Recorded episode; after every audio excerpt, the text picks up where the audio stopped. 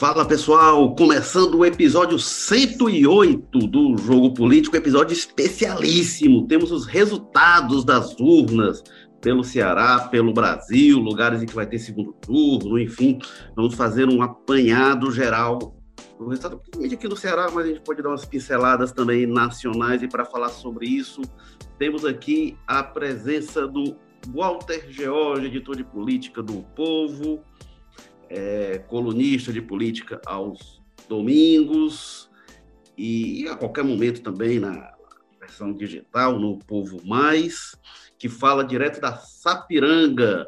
Walter Jorge, como é que está o cantado Sabiás da, da, da, do, dos bem-TVs? Como é que está aí depois da eleição? Eles reagiram bem, reagiram mal? Rapaz, acho que o pessoal vai votar fora ainda não voltou, não. Como, você está vendo, você hoje não fez menção nenhum barulho, é porque hoje está silencioso por aqui. E temos também o, o Carlos Maza, repórter do Povo, é, colunista de política que escreve às segundas-feiras, a qualquer momento no O Povo Mais. E aí, o Carlos Maza, como é que está a cachorrada do José Bonifácio? Como é que ela reagiu é, ao resultado das eleições? Opa, Érico. Assim, o resultado das eleições divide muito, né? Aqui é um, você sabe que é um bairro muito politizado, a gente tem opinião de todos os tipos, mas o que me chamou a atenção foi a grande taxa de abstenção aqui. Eu acho que os cachorros da vizinhança tiveram aí um aumento expressivo, talvez por conta da precaução aí com o coronavírus, mas é, o que chamou a atenção agora foi alta de abstenção. Tá certo. É, e a gente vai ter um programa especial com várias participações, pessoal que acompanhou a eleição em vários lugares, que vão falar aqui com a gente sobre este cenário. Então vamos lá para é, os comentários sobre as eleições neste jogo político, episódio 108. Oferecimento App Vida. Saúde para valer. Oferecimento Grupo Marquise. Presença que marca há 45 anos. É, Walter George, vamos começar falando sobre Fortaleza, sobre o cenário eleitoral aqui, vamos dar alguns pitacos. Me diga lá, Walter, é, o que é que você achou do resultado? Era o que as pesquisas iam indicando, né, a tendência apontada. Havia ali empate técnico, uma certa indefinição. No Datafolha, é, o Wagner ficou mais é, é tempo na frente, mas na, no momento final foi ultrapassado pelo Sarto, e isso se confirmou nas urnas, né? Walter Jorge, qual a sua visão sobre o cenário de Fortaleza?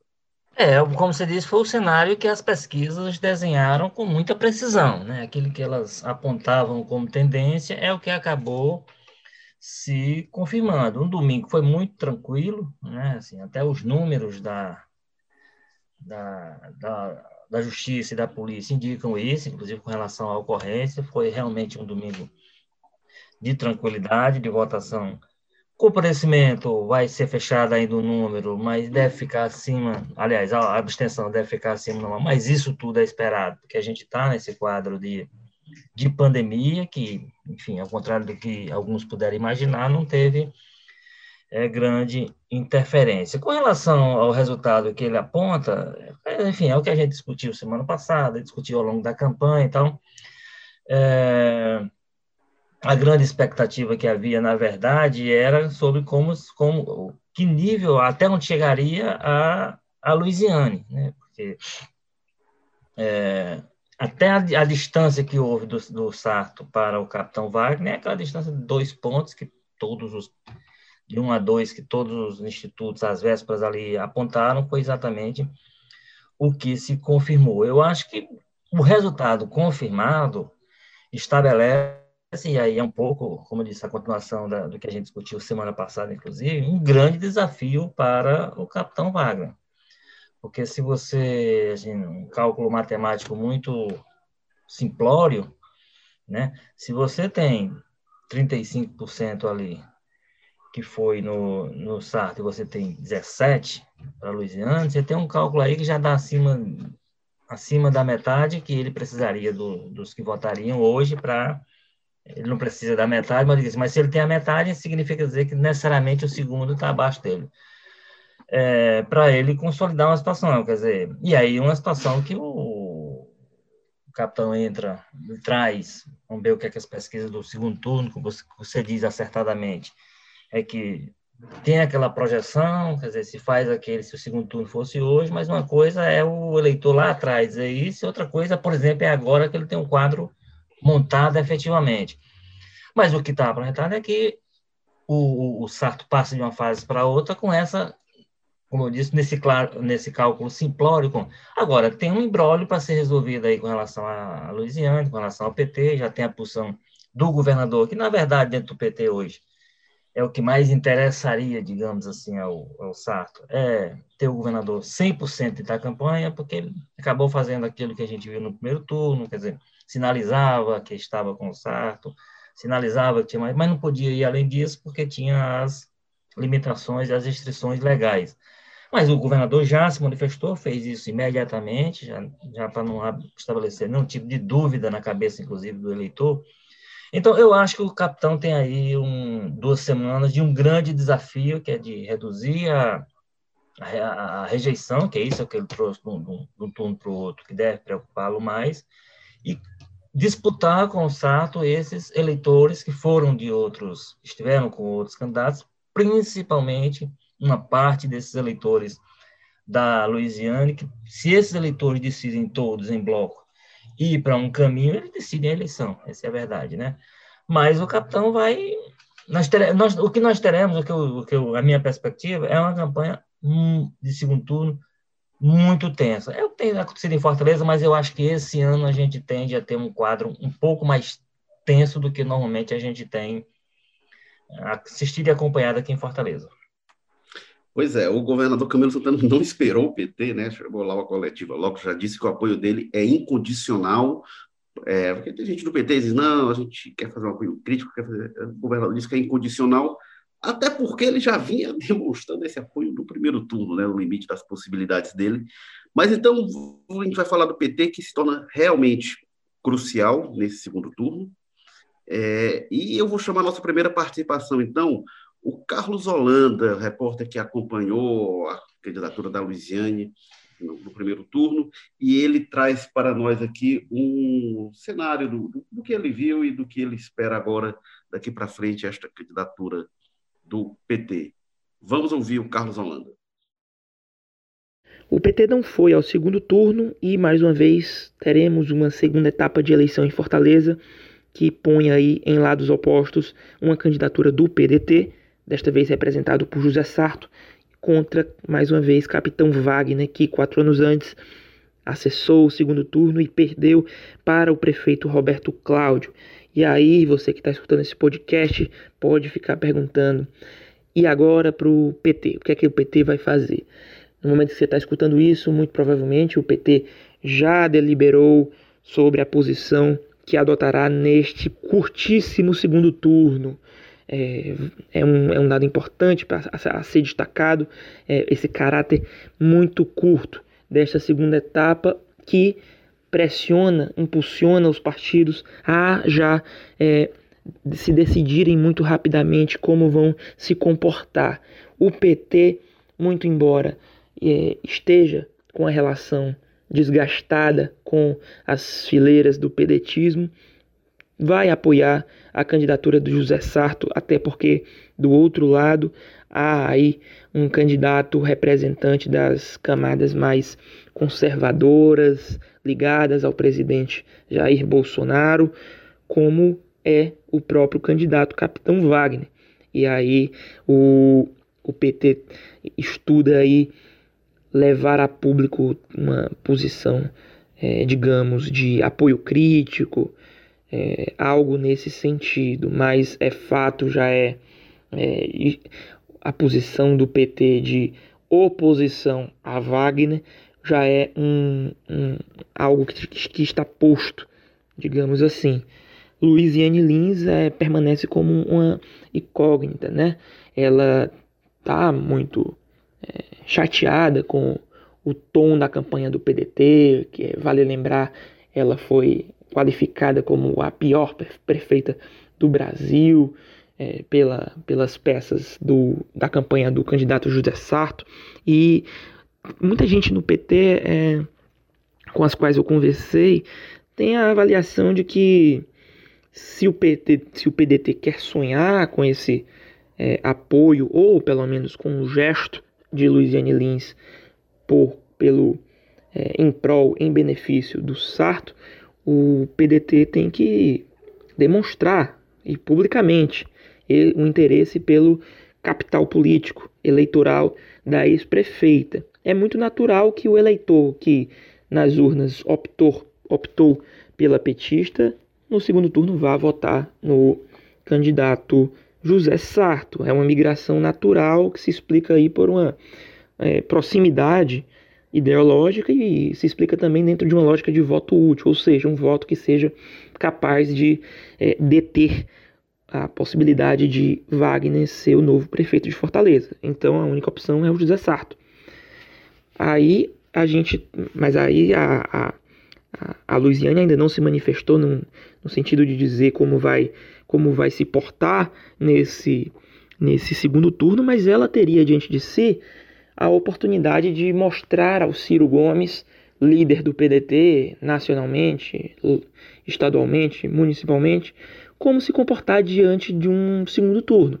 Dois anos antes, o Ciro, que não foi ao segundo turno, perdendo ali para o Haddad, que é com quem ele disputava votos mais diretamente, ele foi à Europa com a, com a esposa, dando completamente de ombros para o embate eleitoral político que se travava aqui entre a candidatura do PT, de Fernando Haddad, e do ultradireitista Jair Bolsonaro. Ele é um, foi um movimento aí que até hoje é, é, é lembrado por, por, petistas ou por, ou por eleitores que estejam à esquerda sem necessariamente serem do PT. É, é um movimento que até hoje é, é, é lembrado e lembrado negativamente. Então, não, não sei como é, ainda é, é impreciso a gente projetar aqui, fazer qualquer projeção de como a ex-prefeita vai agir, mas essa é uma, uma impressão, inclusive, compartilhada por alguns é, setores do próprio partido da Louisiane. Ela, mas eu falei com o Catanho, que é um articulador político dela, que disse que o Catanho disse que a ex-prefeita seguirá a posição do PT. Mas entre o que o Catanho fala, o que a Luiziane cala e o que o PT vai discutir, ainda há algo, algo muito, muito a ser aguardado, né? Então vamos aguardar. Aí está a participação do Carlos Holanda, que falou lá do Passaré, dos bosques do Passaré. A gente Impressionante para ouvir ao fundo os passarinhos lá cantando, que também se agitaram com esta eleição.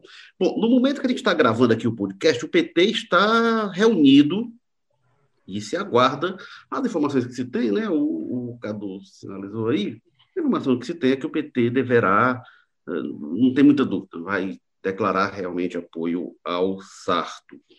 É, a expectativa realmente é sobre a Luiziane, o Cadu traz essa informação, né, do Catan, Catan, que é o braço direito da Luiziane, diz que ela vai seguir o partido. É, a forma, a questão é como vai seguir, né, de, de qual a ênfase que ela vai dar a isso. Mas, Carlos Maza, então, colocando você na conversa, é, eu, eu até estava mostrando isso, o Sarto teve 35% dos votos, um pouquinho mais que isso, uma fração mais que isso, no primeiro turno. A Luiziane teve 17%. Se você soma os votos do Sarto e da Luiziane, ou seja, se a Luiziane tiver no segundo turno, todo, se o Sarto tiver no segundo turno todos os votos da Luiziane, o Sarto vai a 52%. Ele ganha o segundo turno, só com os votos da Luiziane, pode dispensar os outros sete candidatos, né, além do capitão Wagner.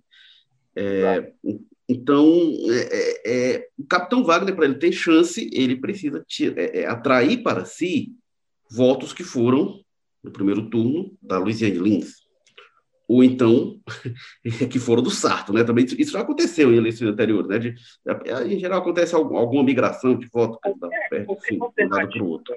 Qualquer alternativa fora isso, de buscar voto da Luiziane, é mirabolante, né? Parece uma, uma viagem licérgica. Tipo, imagina, não, os eleitores da Louisiana vão todos anular, e aí ele vai pegar todos os votos de todos os outros, enfim. É, é, é, é seria um CCC demais, né? Eu acho que o único cenário que a gente tem realista de quem quer vencer a, a essa eleição agora é matematicamente conquistar uma parcela expressiva do eleitorado da Louisiana, né? É, e estava falando aí dessa decisão, o PT decidindo para quem apoia o Pence, né, uma dura escolha, o Camilo, os deputados estaduais do partido, como o Acrisio Senna, o Mano de Freitas, muitos já defendiam ali, trabalhavam internamente nos bastidores com a composição com o PDT já no primeiro turno, né? Então imagine agora que não tem a Luiziane, né, que já houve esse gesto aí, que eu acho até digno do PT de deixar ela concorrer, não teve é, quarta coluna, né, não teve muita é, posicionamento contra ela durante a campanha, o pessoal respeitou mesmo a decisão do partido de ser a Luiziane, mais do que em outros anos, que a gente viu petistas, às vezes, ali no meio da campanha, é, agindo de forma dúbia com relação, acho que no caso desse ano a gente teve mais o Camilo com essa posição, porque, enfim, ele estava numa situação muito delicada, né, fez ali algumas ações claramente de apoio à, à, candidatura do PDT, mas ele manteve um certo respeito à Luiziane Lins. Toda vez que ele tratou publicamente do apoio né, do lá, como por exemplo naqueles debates né, que ele citou, ele incluía a Luiziane no meio como candidato da democracia e tudo mais. Mas enfim, essa decisão deve ser muito ajudar muito o Sarto nessa história, né? O, o, PT, mesmo que o PT não feche questão, mesmo que a Luiziane se silencie ali por uma questão pessoal, né? Uma campanha de primeiro turno muito acirrada, muitos ataques a ela, ela não escondeu que saiu pessoalmente muito magoada com a forma que a, a campanha do PDT tratou ela ali no primeiro turno, mas a gente vê que os principais cabos eleitorais do partido fora ela, né, o Camilo, os próprios deputados e vereadores não estão com tanto problema em votar no Sarto não e destacam muito essa questão da relação dele com o Jair Bolsonaro, né? Então é isso, né? Precisando desses votos da Luiziane, o capitão começa com uma dificuldade, porque além dessa história do Camilo entrar, dele ter a ligação com o Bolsonaro, ele ainda tem essa, essa rota aí, que ele vai aprofundando na reta final do primeiro turno, de aproximação com os evangélicos que é um segmento do eleitorado que rejeita muito a Louisiana e o petismo aqui, né?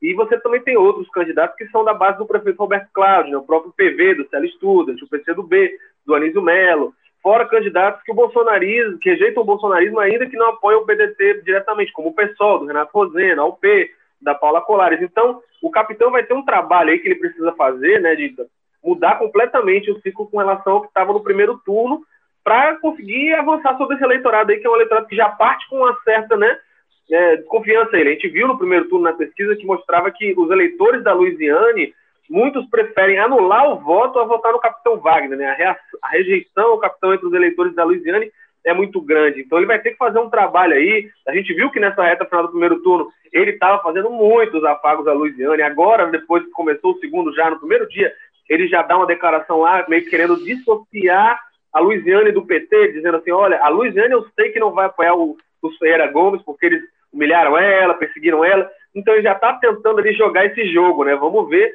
o quanto ele vai ter sucesso nisso. Tá certo. Carlos Mata, só uma coisa, você falou que não, não, teve quinta coluna, né? Que é a quarta coluna, que é a coluna dos. Quinta coluna, né? Na, na, na Guerra Civil Espanhola tinha as quatro colunas que avançaram sobre Madrid e os colaboracionistas, as quatro colunas do, do, Franco, do general Franco, e tinha os colaboracionistas lá que estavam do lado deles, foram chamados e, da quinta coluna, né? E lembrando, isso é uma referência né, a Cid Gomes, né? Você lembra que quem usava muito essa expressão lá na eleição de 2014 era o Cid, né? O Cid que falava, olha, eu não vou ser quinta coluna na candidatura da Dilma ou do Lula, enfim, estava remetendo a isso.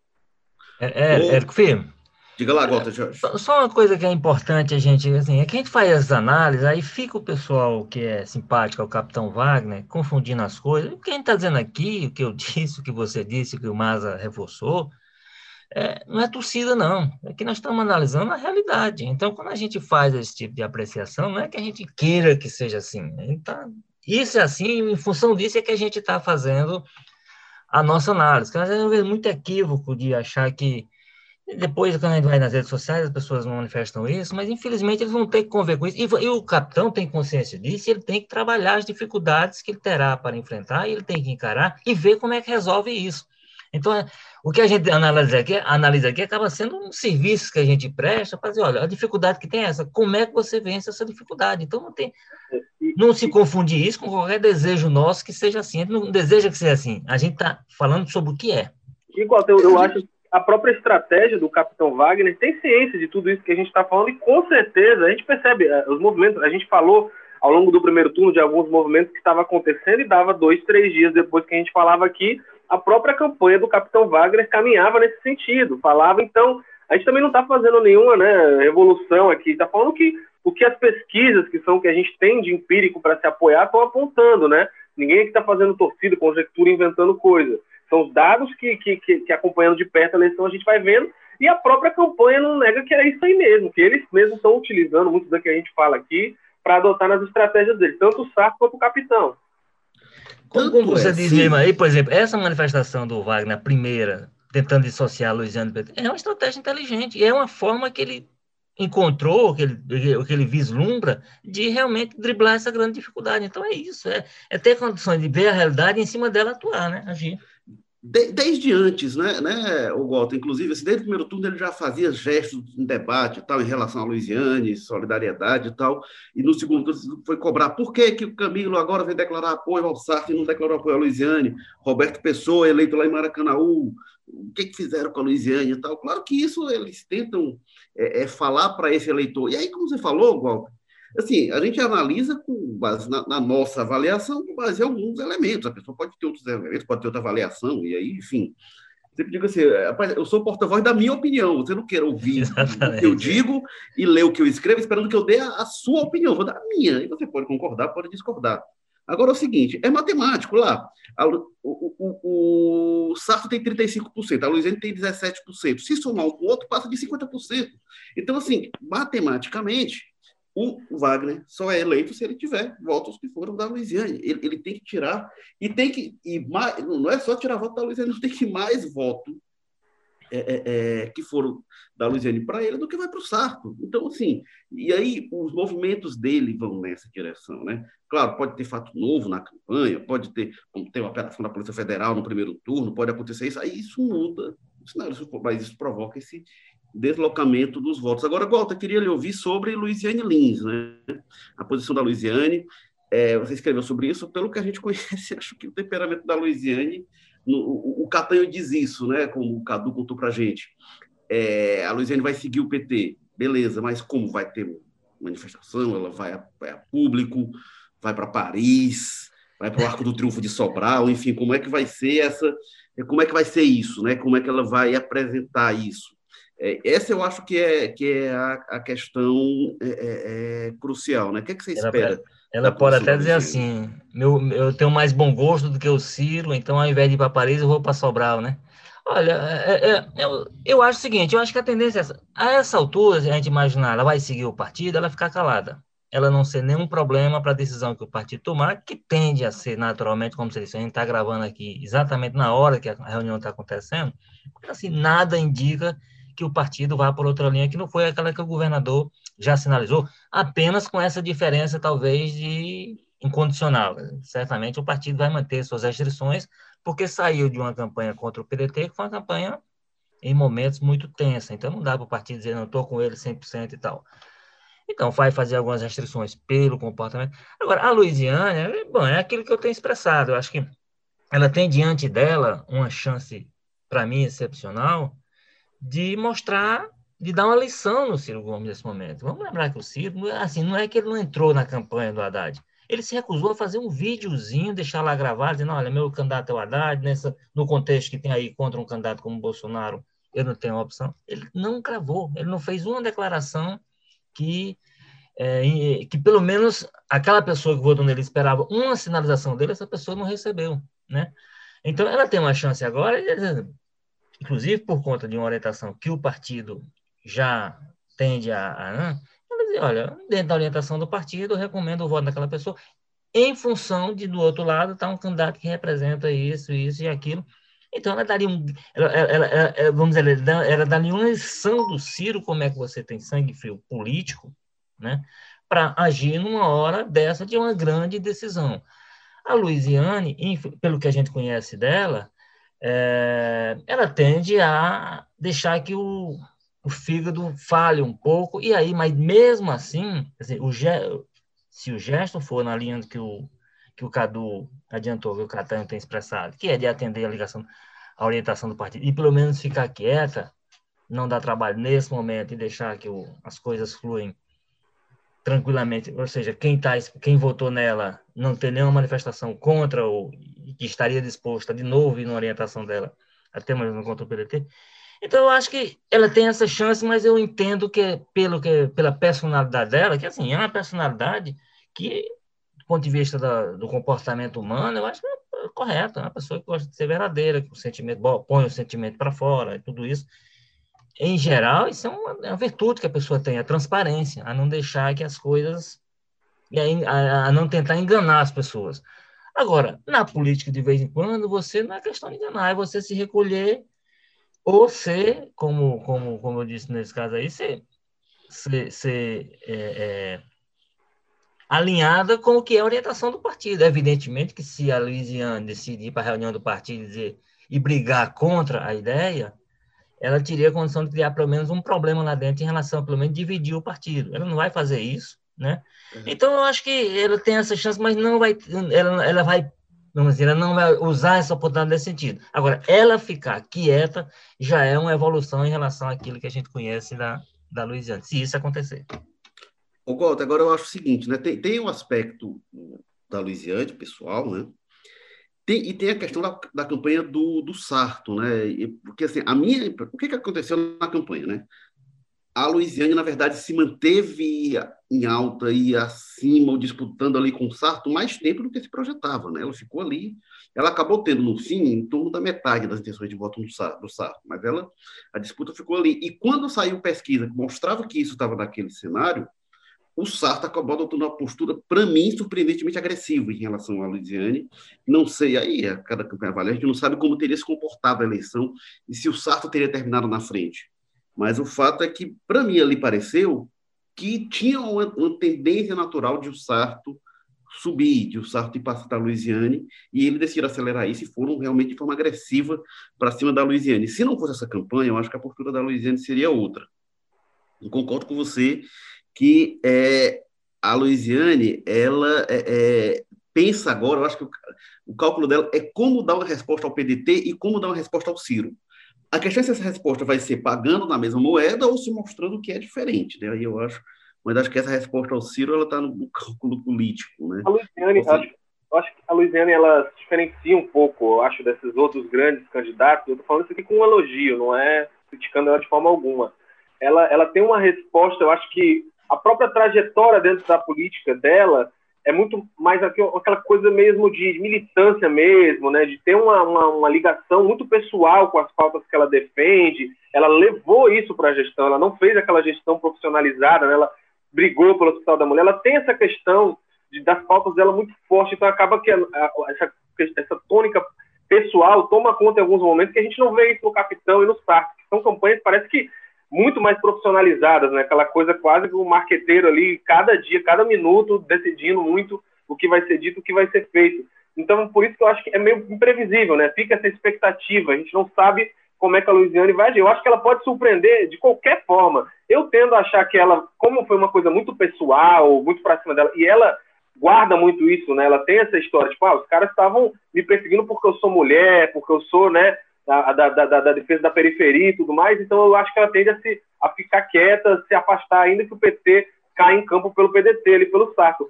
Mas eu não me surpreenderia muito, assim, se ela fizesse exatamente o contrário, saísse e dissesse, olha, eu não sou igual a eles, e o bolsonarismo é o nosso maior inimigo, vamos votar contra o candidato do Bolsonaro tal. Ela tem esse potencial na postura dela.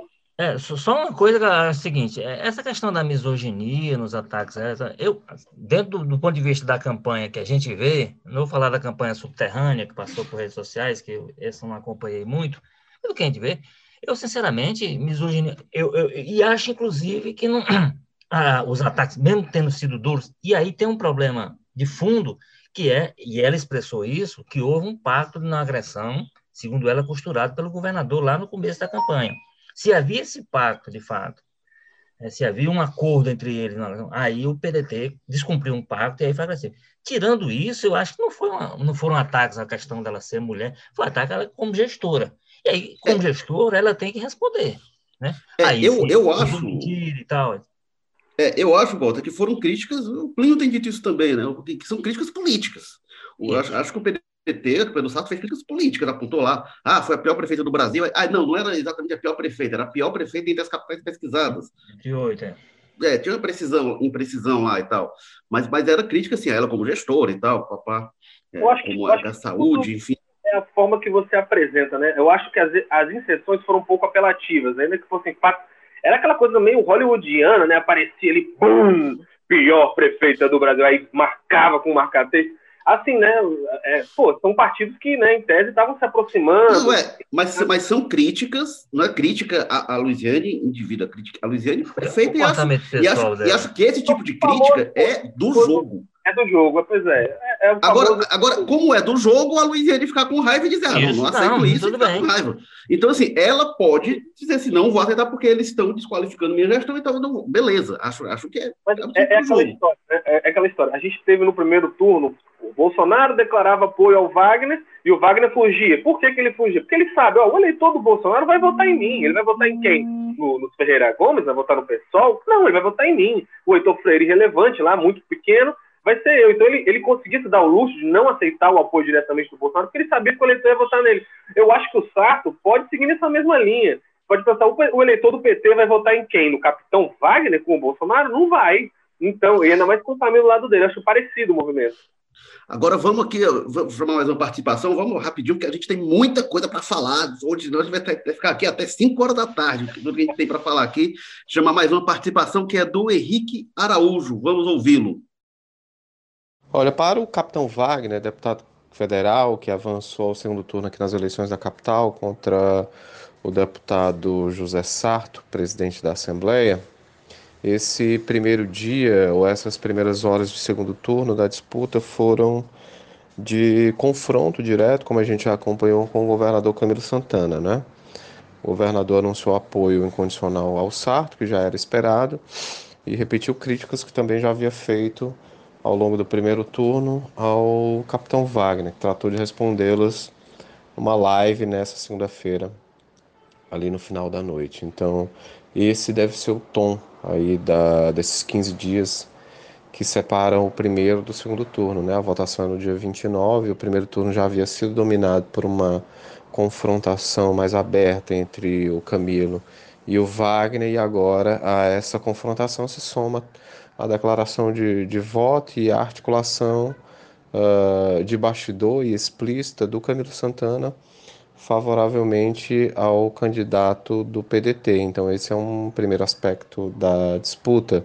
Uh, a campanha de fato deve começar hoje, né? O primeiro dia foi usado pelos dois candidatos aí para reuniões, gravação de programa é, e, e, preparação de estratégias. O horário eleitoral começa na sexta-feira, portanto houve uma, um, um, período aí, tá, não de descanso, mas de, de, de organização da, da disputa, das, das estratégias, das táticas de cada um dos postulantes para o segundo turno, entendeu? O Wagner não foi diferente, ele usou a segunda-feira para isso, a exceção foi essa transmissão ao vivo que ele fez para rebater o Camilo, né, que voltou a associá-lo Uh, o presidente Jair Bolsonaro disse que ele é um candidato que usa e explora o discurso da violência e o Wagner foi é, fazer uma, um, um, contraponto a isso, né? Mais uma vez, disse que Camilo agia ali é, de acordo com os interesses dos Ferreira Gomes, é, é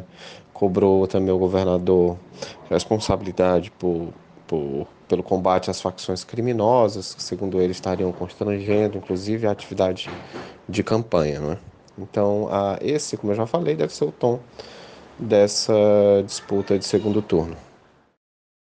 Então tá aí, a gente ouviu o Henrique Araújo, que é repórter do Povo, cronista, e que é, acompanhou no primeiro turno o candidato capitão Wagner. E para fechar, vamos ouvir o repórter que ouviu o Sarto, queria ouvir o relato de como foi, o Sarto Panorama, que foi o Carlos Maza, que está aqui ao vivo em cores com a gente participando. Diga lá, Carlos Maza, como é que foi, é, é, é o que, que você viu da, da campanha do Sarto, como é que foi recebido o resultado e o que, que projeta agora? Olha, a, a campanha do Sarto, é, sobre o resultado, né? Ela é muito profissionalizada, né? Como a gente colocou. É, pediu muito aquele estilão das, das campanhas dos Ferreira Gomes, né, que vai votar tudo em fila, vai acompanhando todo mundo. Ah, o Ciro vota lá na sede, aí vão, aí faz um negócio de mídia, né, vão votar, o Roberto Cláudio vota em tal lugar, e depois meio que somem, né? vão ali, os boatos, ninguém confirmou nada, mas a informação que tinha era que eles estavam reunidos ali esperando a apuração é, na casa do Roberto Cláudio, que era poucos metros ali, poucas quadras do Comitê Central do SARP, que é ali na Sebastião de Abreu, ali no finalzinho do Cocó. É, e, e, e, esperando bastante, inclusive, né? Porque teve aquele episódio lá do TRE atrasar, o TSE atrasar bastante a apuração das urnas, e o pessoal ficou esperando. Quando dá ali mais ou menos umas nove e meia da noite já, que foi quando teve mesmo aquela atualização maior e se confirmou o segundo turno, Sarto na frente, o Sarto vem rapidinho, faz uma, uma entrevista coletiva de uns 15, 20 minutos e sai de novo, né? Não teve muito a gente, não, a gente não, não, não, teve muito contato com o pessoal do PDT, não veio mais ninguém, veio Sarto sozinho, e pelo visto, provavelmente ele voltou ali para a residência do Roberto Cláudio. É, e aí, hoje, é, ontem pela manhã, já na segunda-feira, primeiro dia depois da eleição, o que a gente viu foi que eles decidiram cair em campo com essa história da, da, dos apoios mesmo. Né? A gente lembra de 2012, quando o Roberto Cláudio foi para o segundo turno com o Almano, os quatro candidatos que se posicionaram no segundo turno, né, que foi o professor Valdeci, o André Ramos, o Moroni Torgan é, e alguém agora que eu não me recordo agora exatamente, todos os quatro que, que se posicionaram, se posicionaram a favor do Roberto Cláudio, né? Então eu acho que ficou muito claro que a campanha do Sarto agora está tentando seguir o mesmo rumo, né? Ele logo na segunda-feira já ligou para todos os partidos, já procurou as direções ou os candidatos diretamente dos partidos aí que tiveram candidatos derrotados para falar sobre isso, possibilidade de apoio, ou de pelo menos a negação ali do, do capitão Wagner, e talvez o que seja a maior estratégia dele agora, que ele já, pelo menos nessa submundo aí na parte baixa da campanha, que ele já reuniu, já marcou para na terça-feira uma reunião com os vereadores eleitos, né, 25 só dentro da coligação deles ali, para fazer esse campo, né? E buscar o eleitor para fazer principalmente essa associação aí com o Jair Bolsonaro e o capitão Wagner. Então, a aposta deles é muito centrada nesses três eixos, né? A adesão dos candidatos derrotados no primeiro turno, adesão dos vereadores aí nessa campanha de buscar os votos nas ruas e, claro, Camilo Santana, né? Que é o grande trunfo aí, a diferença que ele tem com relação ao primeiro turno. O primeiro turno, Camilo não podia cair em campo diretamente, agora vai poder. É, então, eu acho que o que a gente sentia muito no clima na, na, na, na, campanha deles é isso, principalmente gravação de programa eleitoral, que deve juntar esse povo todinho aí dentro do que a legislação permite. É, e, e, tem outra aposta também, né, que é os, os, aliados no interior que não votam, mas a gente viu em 2012 eles fizeram um é barulho enorme né, na eleição, realmente tomaram Fortaleza em 2012 na eleição do Roberto Cláudio. Agora vamos aqui fechar Fortaleza. A gente retoma, se der tempo no fim, a gente queria dar um pitaco ainda sobre Câmara Municipal, mas vamos parar um pouco, falar eleição de Fortaleza. Vamos falar das eleições que são muito mais divertidas, muito mais quentes que na capital, que são as eleições no interior do estado, né? O pessoal, eu digo, rapaz, no interior o pessoal vive muito mais a política é muito mais próximo da população. É, embora a gente vai dar, falar dos grandes centros, né, que aí nos grandes centros, nos pequenos municípios é ainda mais divertido, né, mas aí não dá para a gente falar dos 184 municípios. Mas vamos começar falando, a gente falou aqui do Grupo Ferreira Gomes, vamos falar de Sobral. A gente tem aqui a participação do Veríssimo Barroso, que é, cobriu para o povo a eleição em Sobral, e a gente teve a previsível reeleição do Ivo Gomes. E, Veríssimo, é, foi das últimas eleições, né, em comparação com 2016 e 2012, foi a, a mais tranquila, a, a maior vantagem para o grupo Ferreira Gomes, né, que teve algumas disputas ali acirradas, próximo dessa não foi uma larga vantagem. Veríssimo, diga lá como é que foi este, essa disputa deste ano em Sobral a reeleição do Ivo diante de um cenário completamente diferente do que a gente vem acompanhando com relação às eleições, né, o cenário de pandemia no Brasil, os dois candidatos aqui em Sobral, eles respeitaram bastante os protocolos. Se você observar as duas candidaturas, diferente de outros municípios no interior, que muitos candidatos não utilizavam máscara, não respeitavam as medidas sanitárias e o próprio Ministério Público Eleitoral acabou intervindo Aqui em Sobral, não. Os dois candidatos iam para a rua utilizando máscara, fez visita conforme, assim, já era orientado com, pelos órgãos sanitários, mas a vitória do Ivo aqui em Sobral, ela surpreende muito porque é contra a mesma família, né? Em duas disputas seguidas, a primeira em 2016 contra o deputado federal Moses Rodrigues, onde o Ivo abriu ali, ele começava como um candidato que estava atrás do Moses, deputado Moses, e venceu com 12.699 votos de diferença. E agora você vem o empresário, o professor Oscar Rodrigues, pai do deputado federal Moses Rodrigues, onde eles tentam aqui na cidade manter um capital político e também se mostrar como uma oposição forte ao grupo da família Ferreira Gomes.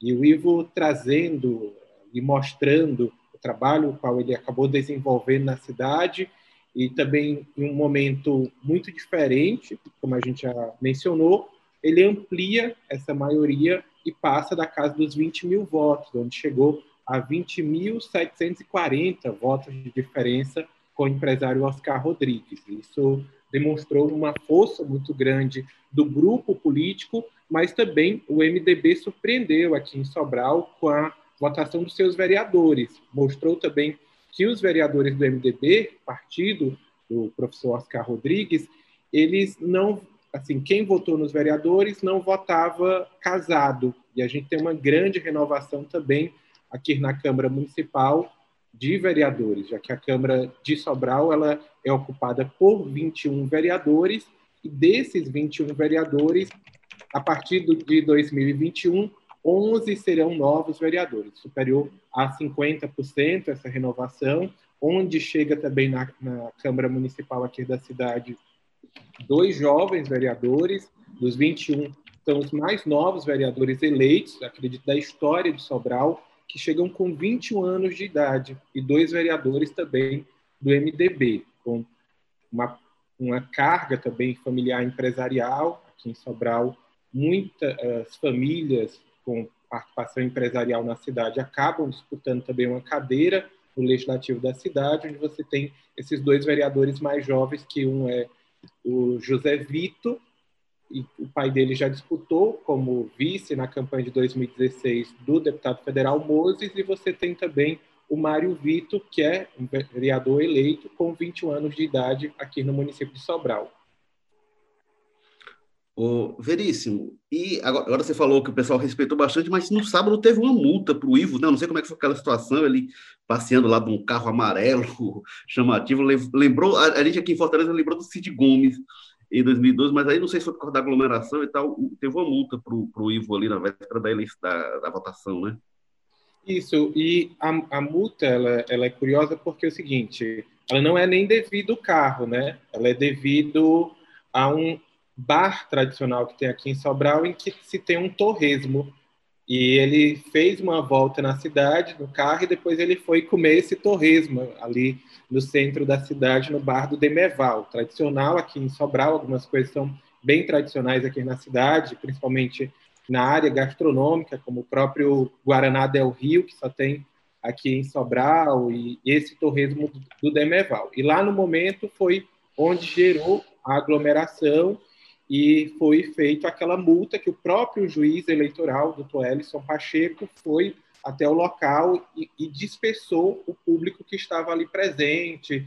Teve ali um momento de conflito mesmo, até algumas bandeiras dos dois candidatos foram recolhidas e também foi lavrado aquela multa e que deve ser contabilizado também se tivesse pessoas superior a 100 pessoas ali, vai ter um valor estipulado para ser pago pelo candidato de multa.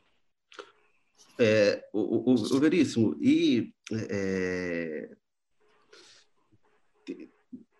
o que é que se projeta assim do, do grupo Ferreira Gomes, do, do, poderio que eles estabeleceram em Sobral? A gente sabe que o Ivo ele tem, teve já um protagonismo na política estadual como é, é, deputado estadual, depois chefe de gabinete do governador, secretário da Educação em Fortaleza.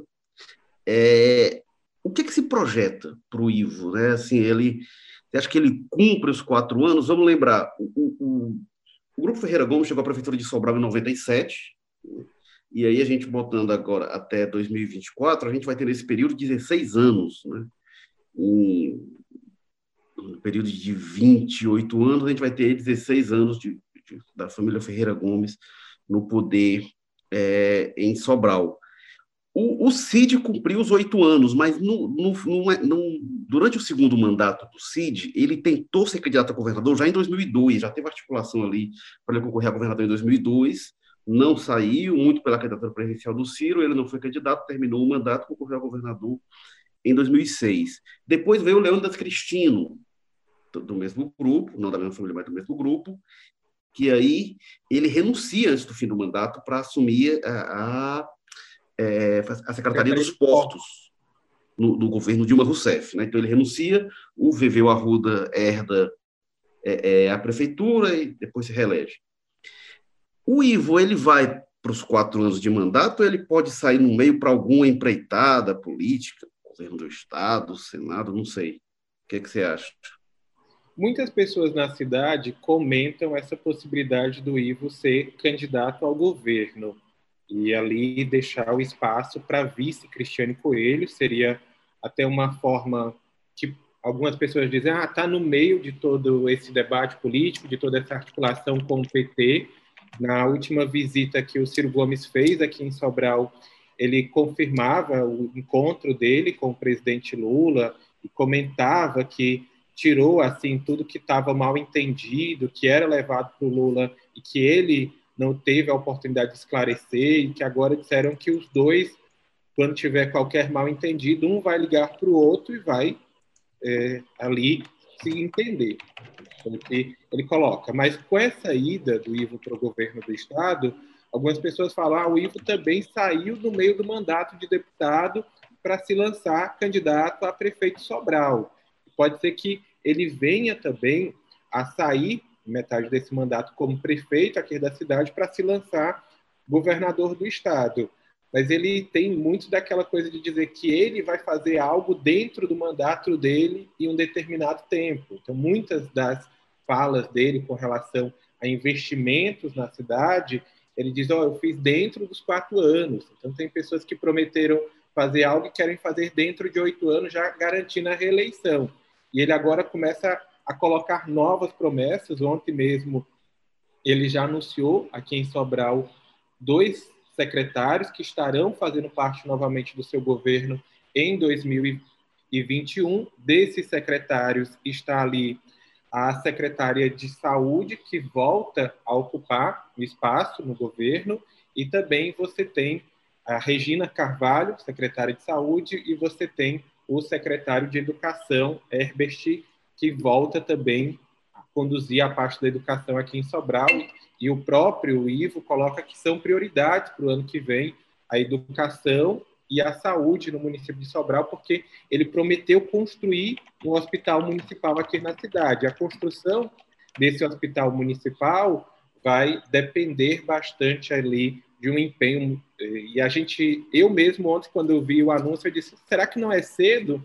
E eu lembrei, ah, as eleições municipais elas aconteceram em novembro e a gente associa muito que a eleição ela acontece em outubro, né? Ficou uma coisa muito marcada na nossa cabeça. Então, os eleitos agora já precisam se articular rapidamente, escolher nomes de secretários para que possam fazer uma boa gestão. Caso ele faça assim uma boa gestão aqui em Sobral e consiga alavancar esses números, principalmente com relação à saúde, que é uma grande dificuldade aqui no município de Sobral ainda, porque a gente tem um hospital regional, tem a Santa Casa, a Santa Casa teve inúmeros conflitos com a gestão municipal aqui da cidade, isso pode garantir sim a ida do Ivo para uma eventual candidatura ao governo do estado, já que ele aparece como um grande nome que pode competir ao lado de outros também do próprio PDT, como o prefeito de Fortaleza, Roberto Cláudio. Tá certo, Veríssimo. A gente agradece sua participação aqui no Jogo Político, dando esse panorama aqui de Sobral. Valeu e até a próxima. Grande abraço. Vamos aqui, então, a gente estava falando que tá, a gente estava tratando da, da, da, gravando aqui o podcast no momento em que o PT estava reunido e saiu a informação. Então, a gente está aqui que o PT decidiu, por unanimidade, o apoio ao Sarto. Acho que ninguém está surpreso, ninguém está chocado com essa informação, né? O que a gente estava indicando, mas é, se confirma, né? O PT associando o Capitão Wagner ao projeto do Bolsonaro. E, e, e é curioso, né? Porque o Sarto, é, é, inclusive, tem falado, depois, depois que ele é, é, confirmado o segundo turno, foi o Sarto quem falou de Bolsonaro está associando o Wagner, o Camilo também, o capitão Wagner, não ter falado muito sobre isso. Mas, é, é, Walter, você quer comentar alguma coisa de Sobral? Ou a gente já é, passa? É, Sobral, eu acho que o mais importante é isso que você questionando sobre o futuro político do Ivo. Quer dizer, os próprios irmãos, eu já ouvi do Ciro, inclusive, dizendo que ele está sim numa fila, seria uma coisa inédita, né? Uma família com três irmãos passando pelo cargo de governador. Não sei nem se dois já, já, já, é, já é dois. É, então, três, é, enfim. Então, eles admitem que ele tem feito as informações que chega de Sobral, que chega de Sobral é que ele tinha, de fato, uma gestão tranquila, né? Enfrentou um páreo lá possível, como você lembrou, há quatro anos parecia uma coisa muito mais difícil. Eu acho que essa já foi uma vitória. É aquela história. A eleição dele, quatro anos atrás, ele foi com, com sobrenome. Agora, eu acho que a, a, a população avaliou realmente o gestor Ivo Gomes e me parece que ele foi é, a performance dele diz que ele tá, foi bem aceito. E aí é, sem dúvida, um nome que se deve guardar para uma futura para uma futura disputa pelo governo do Estado, muito embora isso também eu já ouvi do Ciro, e nessa fila que eles fizeram lá, o Roberto Cláudio é, em tese, é o próximo.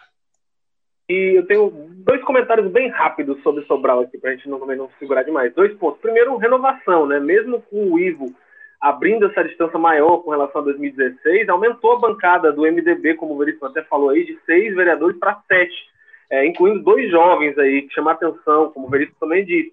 O mais votado da, do município foi esse Zé Vitor, que é do MDB e tem 21 anos. Então, será que a gente está vendo aí o surgimento de um anti-Ferreira Gomismo novo, de jovens, lá em, em Sobral? Os dois, bem, muito bem votados do MDB, são isso, são jovens que estão aí do lado do, do, pessoal do Moses e podem gerar aí uma carreira aí dentro da oposição e tudo mais, enfim, é, é são pontos interessantes para a gente observar no futuro.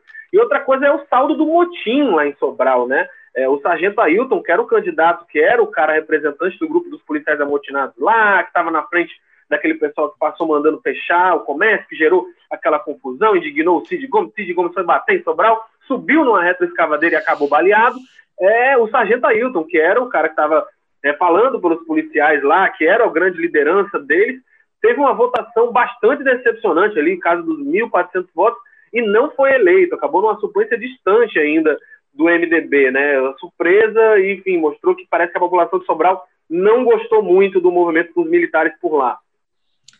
É, e como o Cabo Sabino em Fortaleza, né, também, que, que foi principal líder, também não, não se deu bem. É, o... Resultados, né, é, são resultados que justificam, mais ou menos, porque é um assunto que tem incomodado desde o começo da campanha o capitão Wagner, um assunto que ele tem tentado, e aí, e, e que ele, o contraponto a ele é muito ruim, e aí ele comprou essa briga, que é o governador Camilo Santana, desde o começo. Agora, é claro que esse tema incomodava o capitão Wagner, incomoda demais a urna está ajudando a justificar isso uma votação para vereador. Pois é. é e aí, ainda sobre Fortaleza, sobre essa decisão do PT, a decisão é da executiva estadual do PT. Né? o PT tem várias instâncias, né? tem é, é, o, é, é, é da municipal. A executiva é municipal, a executiva municipal, isso, que é presidida pelo vereador Guilherme Sampaio. Tem a executiva, tem o diretório municipal, essa decisão de declarar apoio à candidatura do Sarto no segundo turno em Fortaleza é da executiva municipal. E agora vamos para o Crajubá, para o Cariri. A gente está aqui com a participação, mais uma vez, do Jogo Político. A gente fica feliz de receber o Luciano Cesário para dar este panorama é, da eleição no Crajubá. Luciano, é, bem-vindo. É, a gente teve é, derrota do prefeito de Juazeiro do Norte, né? Mais um prefeito que Juazeiro não reelege esse, histórico de Juazeiro. É, não que a gente já tinha comentado, né, que na pesquisa dava ali o, o, o Gleidson muito perto do, do Arnon. Na, na, última pesquisa abriu um pouco, né? Teve o indeferimento da candidatura do Gleidson, no fim, não sei nem como é que está essa questão jurídica, mas deu oposição em Juazeiro. Eu sim, Érico, e Juazeiro mantém a tradição de não reeleger prefeitos, né? desde que foi instituído a possibilidade da reeleição, a terra do Padre Cícero deu tchau aos prefeitos que quiseram ser reconduzidos aos seus cargos. Dessa vez, a vítima nas urnas, podemos dizer assim, foi o prefeito Armand Bezerra, que até chegou ao dia da eleição muito forte, com a candidatura muito competitiva para ser reconduzido ao cargo. Claro, influenciado esse cenário de favoritismo, principalmente pelo resultado da última pesquisa Ibope, que havia sido divulgado na sexta, dois dias antes da eleição. Essa pesquisa apontava Arnon com 12 pontos percentuais na frente do Gledson Bezerra. E Gledson enfrentando nesse mesmo dia uma severa disputa judicial para provar para as pessoas que ainda estava candidato a prefeito, porque um dia antes, na quinta-feira, a juíza Camille Castro, do Tribunal Regional Eleitoral, havia indeferido a sua candidatura. Foi uma decisão monocrática que ainda será levada ao Pleno, mas essa decisão foi explorada pelos adversários do Gledson, principalmente pelo Nelinho e pelo Arnon, que faziam uma campanha nos bastidores aí, através da militância, principalmente, dizendo que o Gledson não era mais candidato.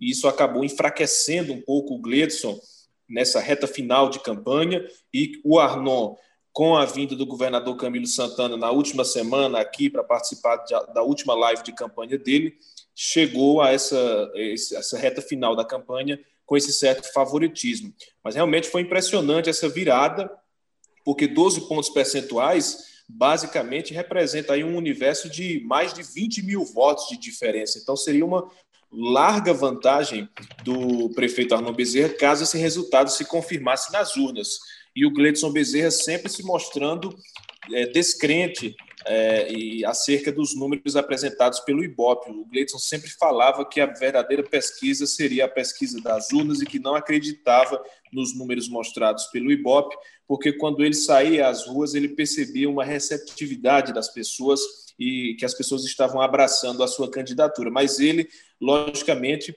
é, afirmou que é, essa decisão que indeferiu a sua candidatura momentaneamente e monocraticamente poderia lhe tirar votos. Ele, inclusive, disse que tinha, depois de sair o resultado, que tinha pesquisas internas que mostravam uma diferença maior. A diferença foi de 2.600 votos aproximadamente, cerca de um ponto percentual, pouco mais de um ponto percentual.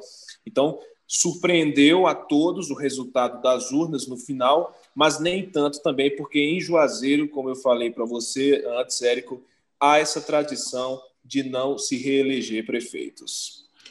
Ô, Luciano, agora, como, como é que fica para o Arnon, que é um personagem, foi deputado federal, personagem importante na política é, é, de Juazeiro, tem dois sobrenomes fortes, né? Ele é José Arnon Cruz Bezerra de Menezes, dois sobrenomes com história na política de Juazeiro do Norte é, que reuniu uma grande aliança, PDT fez intervenção para garantir apoio, Camilo Santana entrou para garantir apoio, o PSL estava na aliança, saiu porque o PT entrou. Como é que fica a situação para o Arnon, hein?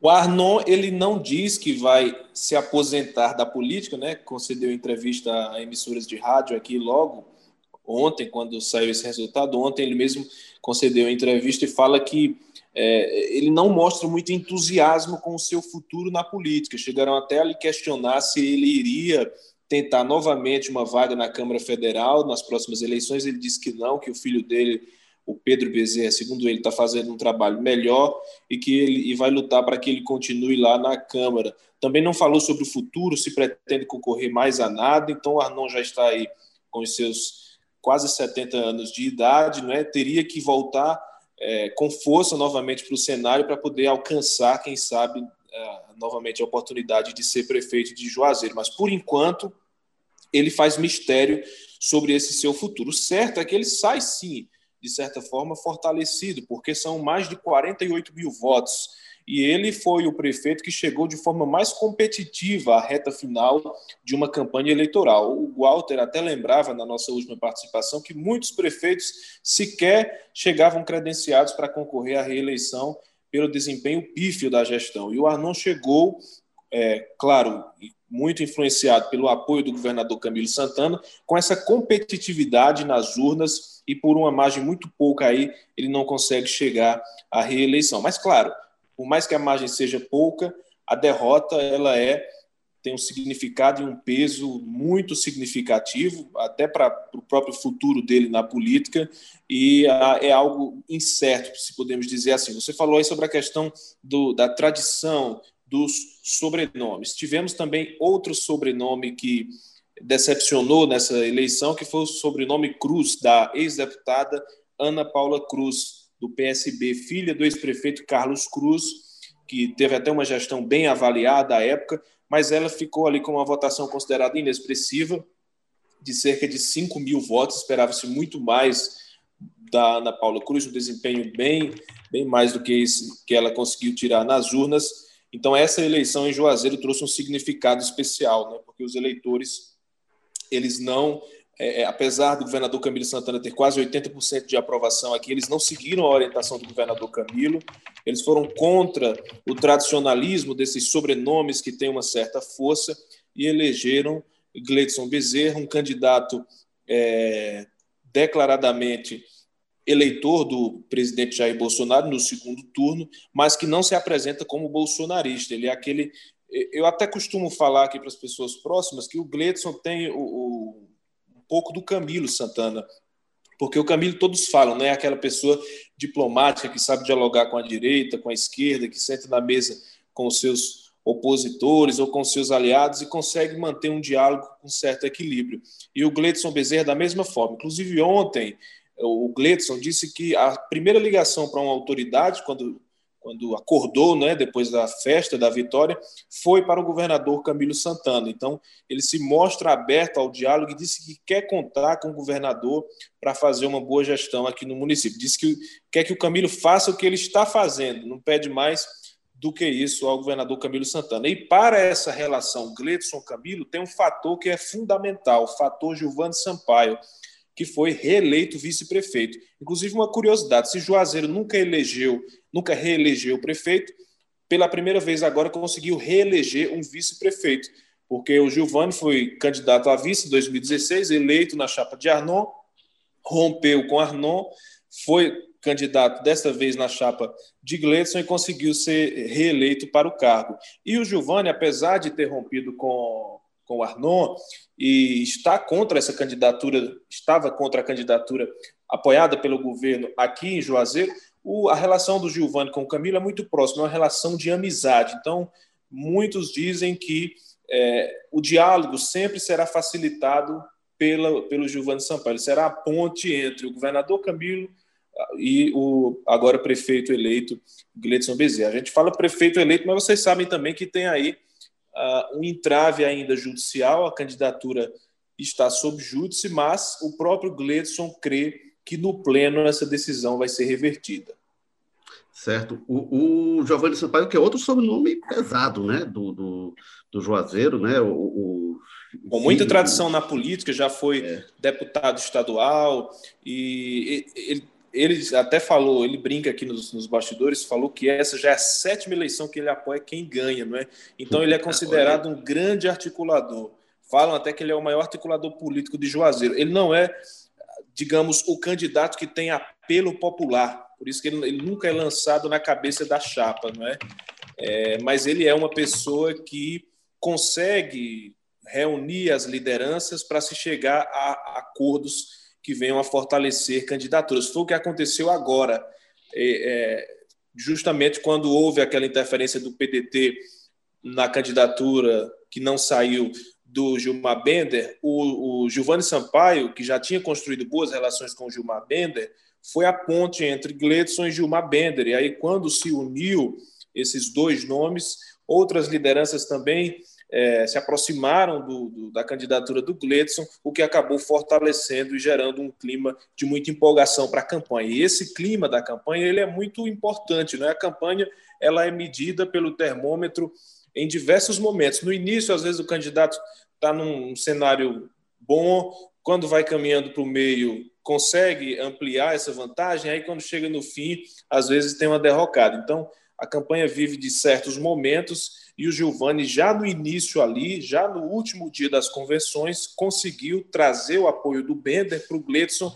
e aí a campanha já começou com uma arrancada bacana que permitiu que durante todo esse período o Gledson estivesse ali polarizando essa preferência do eleitorado com o Arnon Bezerra. É, lembrando que o, o, o Mauro Sampaio foi o ex-prefeito que construiu a, a estátua do, do padre Cícero, né?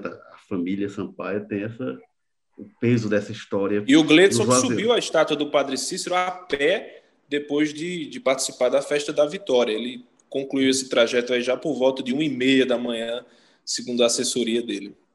E a Ana Paula Cruz, que você falou, filho, filha do Carlos Cruz, e neta do Zé, Geral, Zé Geraldo Cruz, farmacêutico, né, fundador da... E dá nome, inclusive, à praça que é localizada em frente à prefeitura. Isso.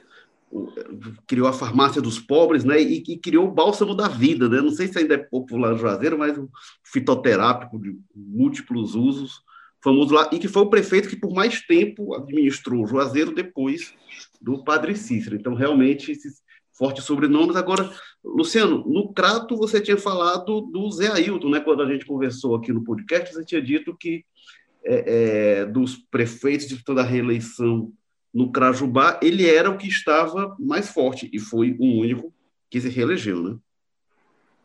Exatamente. O Zé Ailton lá no Crato, com o apoio do governador Camilo Santana e com uma gestão um pouco bem avaliada também, comparada à gestão que lhe antecedeu, a do Ronaldo Gomes de Matos, ele conseguiu facilmente ser reeleito. Tinha uma oposição fragmentada, uma oposição briguenta, que não conseguia chegar a um consenso, e essa oposição se dividiu entre as candidaturas de doutor Aloísio e de Arthur de Zé Adega, acabou fatiando ali a quantia de votos, que seria competitiva caso os dois estivessem unidos, Ali também teria uma terceira via, a candidatura da professora Zuleide Queiroz, que também tirou um bom percentual de votos, cerca de 10%, mas o resultado final foi esse. Zé Hilton foi eleito com 47% dos votos, doutor Aloysio do PROS conseguiu chegar a 26%, Arthur de Zé Adega passou um pouco de 14% e professora Zuleide Queiroz ficou com os 10%. A gente percebe aí uma fragmentação depois do Zé Hilton entre os três candidatos. Talvez se esses três candidatos se houvesse segundo turno, aqui o Zé Ailton poderia até perder no segundo turno, porque se a gente somar, fizer a soma dos percentuais dos candidatos que votaram, das pessoas que votaram nos outros candidatos, até ultrapassa o percentual do prefeito Zé Ailton. Mas, como eu falei, não houve consenso na oposição e essa fragmentação acabou favorecendo a reeleição do prefeito, principalmente também porque ele tinha uma gestão.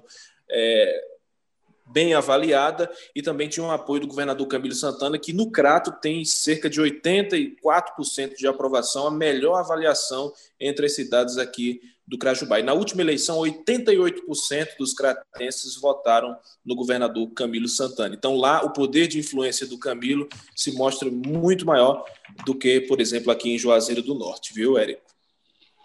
Tá certo. E, e Barbalha, é, o governador Camilo Santana retoma é, é, o grupo dele, né? Retoma lá a prefeitura, o prefeito não conseguiu a reeleição, né? Retoma e retoma muito bem credenciado, porque foram mais de 2 mil votos de maioria.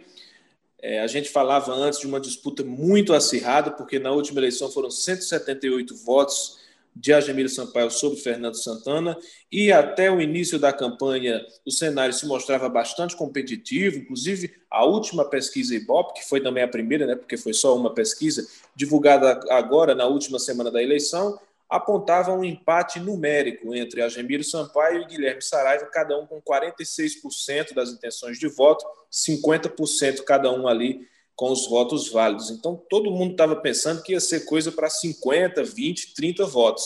Só não podia ser um voto como foi em Exu em uma eleição passada aí. Mas acabou não dando isso. Quando se liberou os resultados das urnas, o doutor Guilherme Saraiva já começou com uma larga vantagem aí de mais de 400 votos. Essa vantagem foi subindo, subindo, subindo, chegou a mais de 2 mil votos.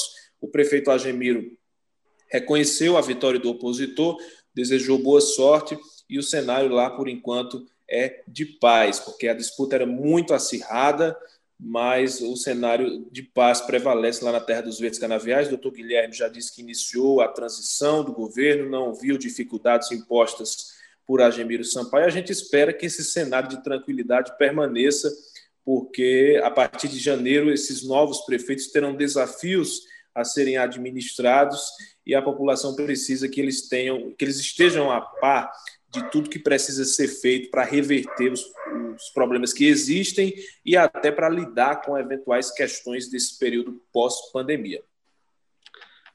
Valeu, Luciano. Muito obrigado por esse panorama aí das eleições no Cariri. Um abraço e até a próxima.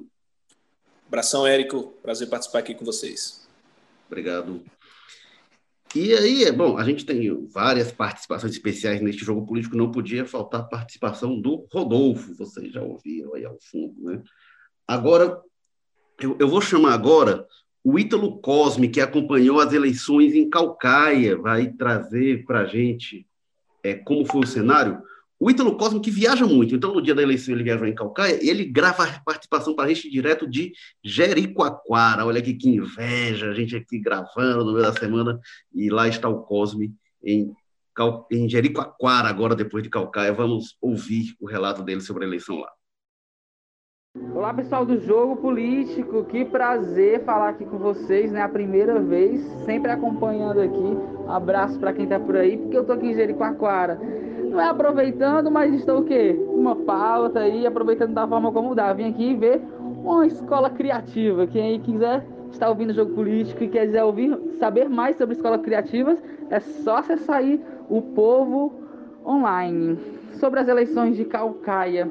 Bom, primeiro, né, nós passamos aí o dia por Calcaia, rodamos aí por alguns bairros, alguns colégios eleitorais e foi mais tranquilo do que eu imaginava, né? Mas o policiamento estava reforçado com a Força Nacional, que desde o dia 30 de outubro está na cidade para assim mitigar os crimes eleitorais e também para coibir a prática, né, a intervenção aí, a interferência das organizações criminosas aí que tinham estavam tentando aí de, segundo as autoridades, né, desempenhar um papel aí além né, do, do esperado. É, o clima, por parte pelo menos do Naomi, que tentava a reeleição já no primeiro turno, é de que ele ganharia nesse primeiro momento, nessa primeira etapa da disputa. De manhãzinha, né, ele falou sobre isso, que acreditava, com todo aquele otimismo que, que o candidato que está na frente vai ganhar. Né? No entanto, depois de algumas horas, o Vitor Valim, do PROS, falou, né, também acreditava que levaria esse momento para o segundo turno. É, e o que acabou se confirmando né, no decorrer do dia e no final do dia, depois que foram liberados os primeiros resultados, aí, né, os primeiros percentuais. E ao fechar das urnas, isso se confirmou. Segundo turno aí entre Naomi e Vitor Valim. E aí, é, o Vitor Valim, né, com certeza está bem mais feliz com, essa, com esse resultado, porque pode aí, leva, estende mais essa decisão é, é, o principal candidato da oposição, né, está ali dentro desse aspecto também de oposição ao próprio governo do estado, que sinalizou aí dias antes é, é apoio ao candidato da situação, que é o Naomi Amorim, do PSD. E aí o Naomi agora vai ter que tentar juntar as forças aí do PT, de outros candidatos que está na região, mas também essa, essa, essa, esse apoio vai ser disputado com o Vitor Valim. Então vai ter um trabalho aí. O Vitor Valim saiu dizendo da, da, da, da, sua, da sua sala, né, onde votou, que ia buscar o apoio de todo mundo. Vamos ver se ele vai conseguir, tendo em vista que ele aí é alinhado com as políticas né, aí do, do presidente Bolsonaro, está tendendo mais para esse lado. E parece que vai ser um pouco mais difícil aí desses candidatos mais progressistas, né, que vêm logo atrás aí, Emília, Humano, é, dar, é, ceder esse apoio, né? Mas vamos ver aí o que é que vai resultar, como é que vai, como é que vão ser esses próximos dias. Olha, mas uma coisa me chamou a atenção, Érico, Tadeu, que tá por aí. É, a população, ela recebeu de uma forma, assim, bastante é, brusca, como é que eu posso dizer, né? Hostilizou um pouco aí é, é a chegada, o próprio candidato Vitor Valim. Tanto que ele foi um candidato aí que teve é, presença ali o tempo todo de policiais da Força Nacional, da Polícia Militar do lado. Em certo momento, a Polícia Militar precisou intervir ali para é para evitar aglomeração, assédio, né, a própria utilização mais próximo do candidato aí, que estava acompanhado, nesse caso, né, o Vitor Valim estava acompanhado pela família. E aí vamos ver o meu Amorim, né, que vem, que é uma gestão aprovada aí com um pouquinho mais da metade, né, por, por, por, pouquinho mais da metade da população de Calcaia, mas também que enfrenta sérias críticas, né? Tendo em vista aí, a população fala que não teve muito investimento, né, em, em, algumas áreas, apenas em áreas específicas ao longo dos últimos anos, mas ele falou sobre isso aí, é, que deve, né, pulverizar esses investimentos, chegar a mais áreas aí nos próximos quatro anos e disse que vai tentar reverter aí a opinião de quem é, é contra, né, a, a alguma coisa do governo, do, do seu governo, e é isso, né? Vamos ver o que acontece com Calcaia nos próximos dias. E se confirmou, né, Calcaia aí vai para essa segunda etapa aí, segundo turno das eleições, é a única cidade do, do Ceará, que é o segundo maior colégio eleitoral, que poderia, e vamos ter eleições, vamos ter segundo turno em Calcaia, que promete também aí uma briga, um debate dos bons. É isso, muito chupo pela frente. Valeu, pessoal!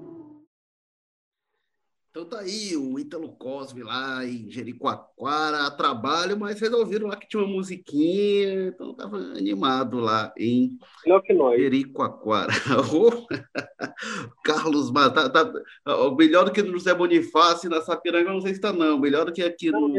Ele me falou, ele me falou que estava indo para Jericoacoara em pauta, eu desejei para ele bastante no céu nublado, chuva. É, mas Jericoacoara até com chuva é bom. Mas olha, o Carlos Maza, então vamos aqui passando a bola para você. É, Calcaia tem esse cenário, vai ser realmente difícil para o Vitor Valim ter apoio. O PT caminha. Pra, já, já no, no, primeiro turno, na véspera, o Camilo Santana fez o que ele não fez em Fortaleza. Né? Em Fortaleza ele esperou um dia depois, um dia antes, ele já declarou apoio ao Nami, disse, oh, vamos tentar eleger ele no, no no primeiro turno. O Humano é muito bom, muito boa gente, mas não, bem pode ganhar no primeiro turno e tal. Foi uma jogada arriscada do governador, que não deu certo naquele momento, né? Acho que foi um, uma estratégia que ele tentou e não deu certo. É, mas a tendência é o PT ir com, com o Naumi, o PCdoB já declarou apoio ao Naumi, a Roberta, a, a Emília Pessoa, né? É, ela é, aí já tem uma tendência é, é, pró-Vitor Valim, né? Se a gente pensar na composição estadual, nas relações políticas. É, mas, Carlos Maza, então esse cenário aí em Calcaia para o Vitor Valim, esse segundo turno. Calcaia era um município que também não, não reelegia prefeito, não, até que o Washington conseguiu a reeleição. Sim, mas saiu bastante queimado no segundo mandato, né? Tanto que teve até dificuldade em ter alguém que aceitasse o apoio dele. Mas, enfim, eu acho que Calcaia vai ser uma, uma coisa pesada do não ter tido uma vantagem expressiva no primeiro turno, acho que tende a ser uma, uma questão mais bem disputada, porque mesmo que o PT anuncie o apoio a ele, a gente tem essa história de que os outros, os outros candidatos eram todos candidatos de oposição direta ao Naumi, né? Porque o Naumi era o prefeito já e estava buscando a reeleição. Então, no caso do PT é um pouco mais difícil, porque os eleitores do PT costumam ser mais convictos, né? Ainda mais o Humano tem uma porcentagem muito pouco expressiva na eleição, então deve ser um pessoal muito mais ligado ao partido e que não vai votar no candidato como o Vitor Valim, provavelmente porque tem uma ligação com o Jair Bolsonaro, né? recebe o apoio. Mas, por exemplo, os eleitores da Emília provavelmente estão tendendo mais aí para o Vitor, até porque ele é o candidato de oposição e a Emília representava muito essa força de oposição lá em Calcaia. Então, eu acho que o Vitor tem um espaço aí para brigar por esse voto, até porque é, vai ter aí um período aí dessas duas semanas de bastante efervescência lá em Calcaia. Me parece que vai ser uma eleição puxar talvez até mais do que Fortaleza, a depender de como as campanhas aqui em Fortaleza tratarem, né? Só se baixasse o nível, viesse para o pau mais assim, valendo mesmo, mas Calcaia, acho que já a tendência de acirramento logo de cara é maior, porque, enfim, é, entra aí esse elemento dos votos de oposição direta ao Naumi na disputa. Agora, foi, foi um errozinho, né, nas pesquisas, né? Como, você deve ter esses números de cabeça aí, não era exatamente o cenário que estava colocado, né? Eu acho que o Naumi parecia melhor nas pesquisas e o, e o, Vitor Valim pior, né? O que dá um fôlego aí, um gás a mais na campanha de oposição lá em Calcaia. É, na última pesquisa Ibope, o, o aparecia com 52% dos votos válidos, era ali tendência de vitória no, no primeiro turno, mas possibilidade de, de haver segundo turno estava na pesquisa, mas era com o Naumi à frente, né? E, e, ele realmente se saiu melhor. Então, assim, a gente trouxe esse cenário norte, sul, sul do estado, é, olhando no todo, Walter George, a gente olhando para o panorama no Ceará, a gente tem o PDT dos Ferreira Gomes com mais de um terço das prefeituras, né? Então, a gente tem é, é, nos pequenos municípios uma forte hegemonia do, do, do PDT. Quando a gente olha no, no, no tem ali no norte, vindo para o meio, é, é, é, ali no centro-sul, Cariri tem, tem uma presença muito grande, o Vale do Jaguaribe também, o PDT se espalha é, pelo Estado. É, o segunda força no Estado, o PSD, do Domingos Filho, é, o Eunício Oliveira perdendo prefeituras importantes, né, Lavras, inclusive. Qual o panorama que você vê no, no conjunto do Estado, Walter Jorge?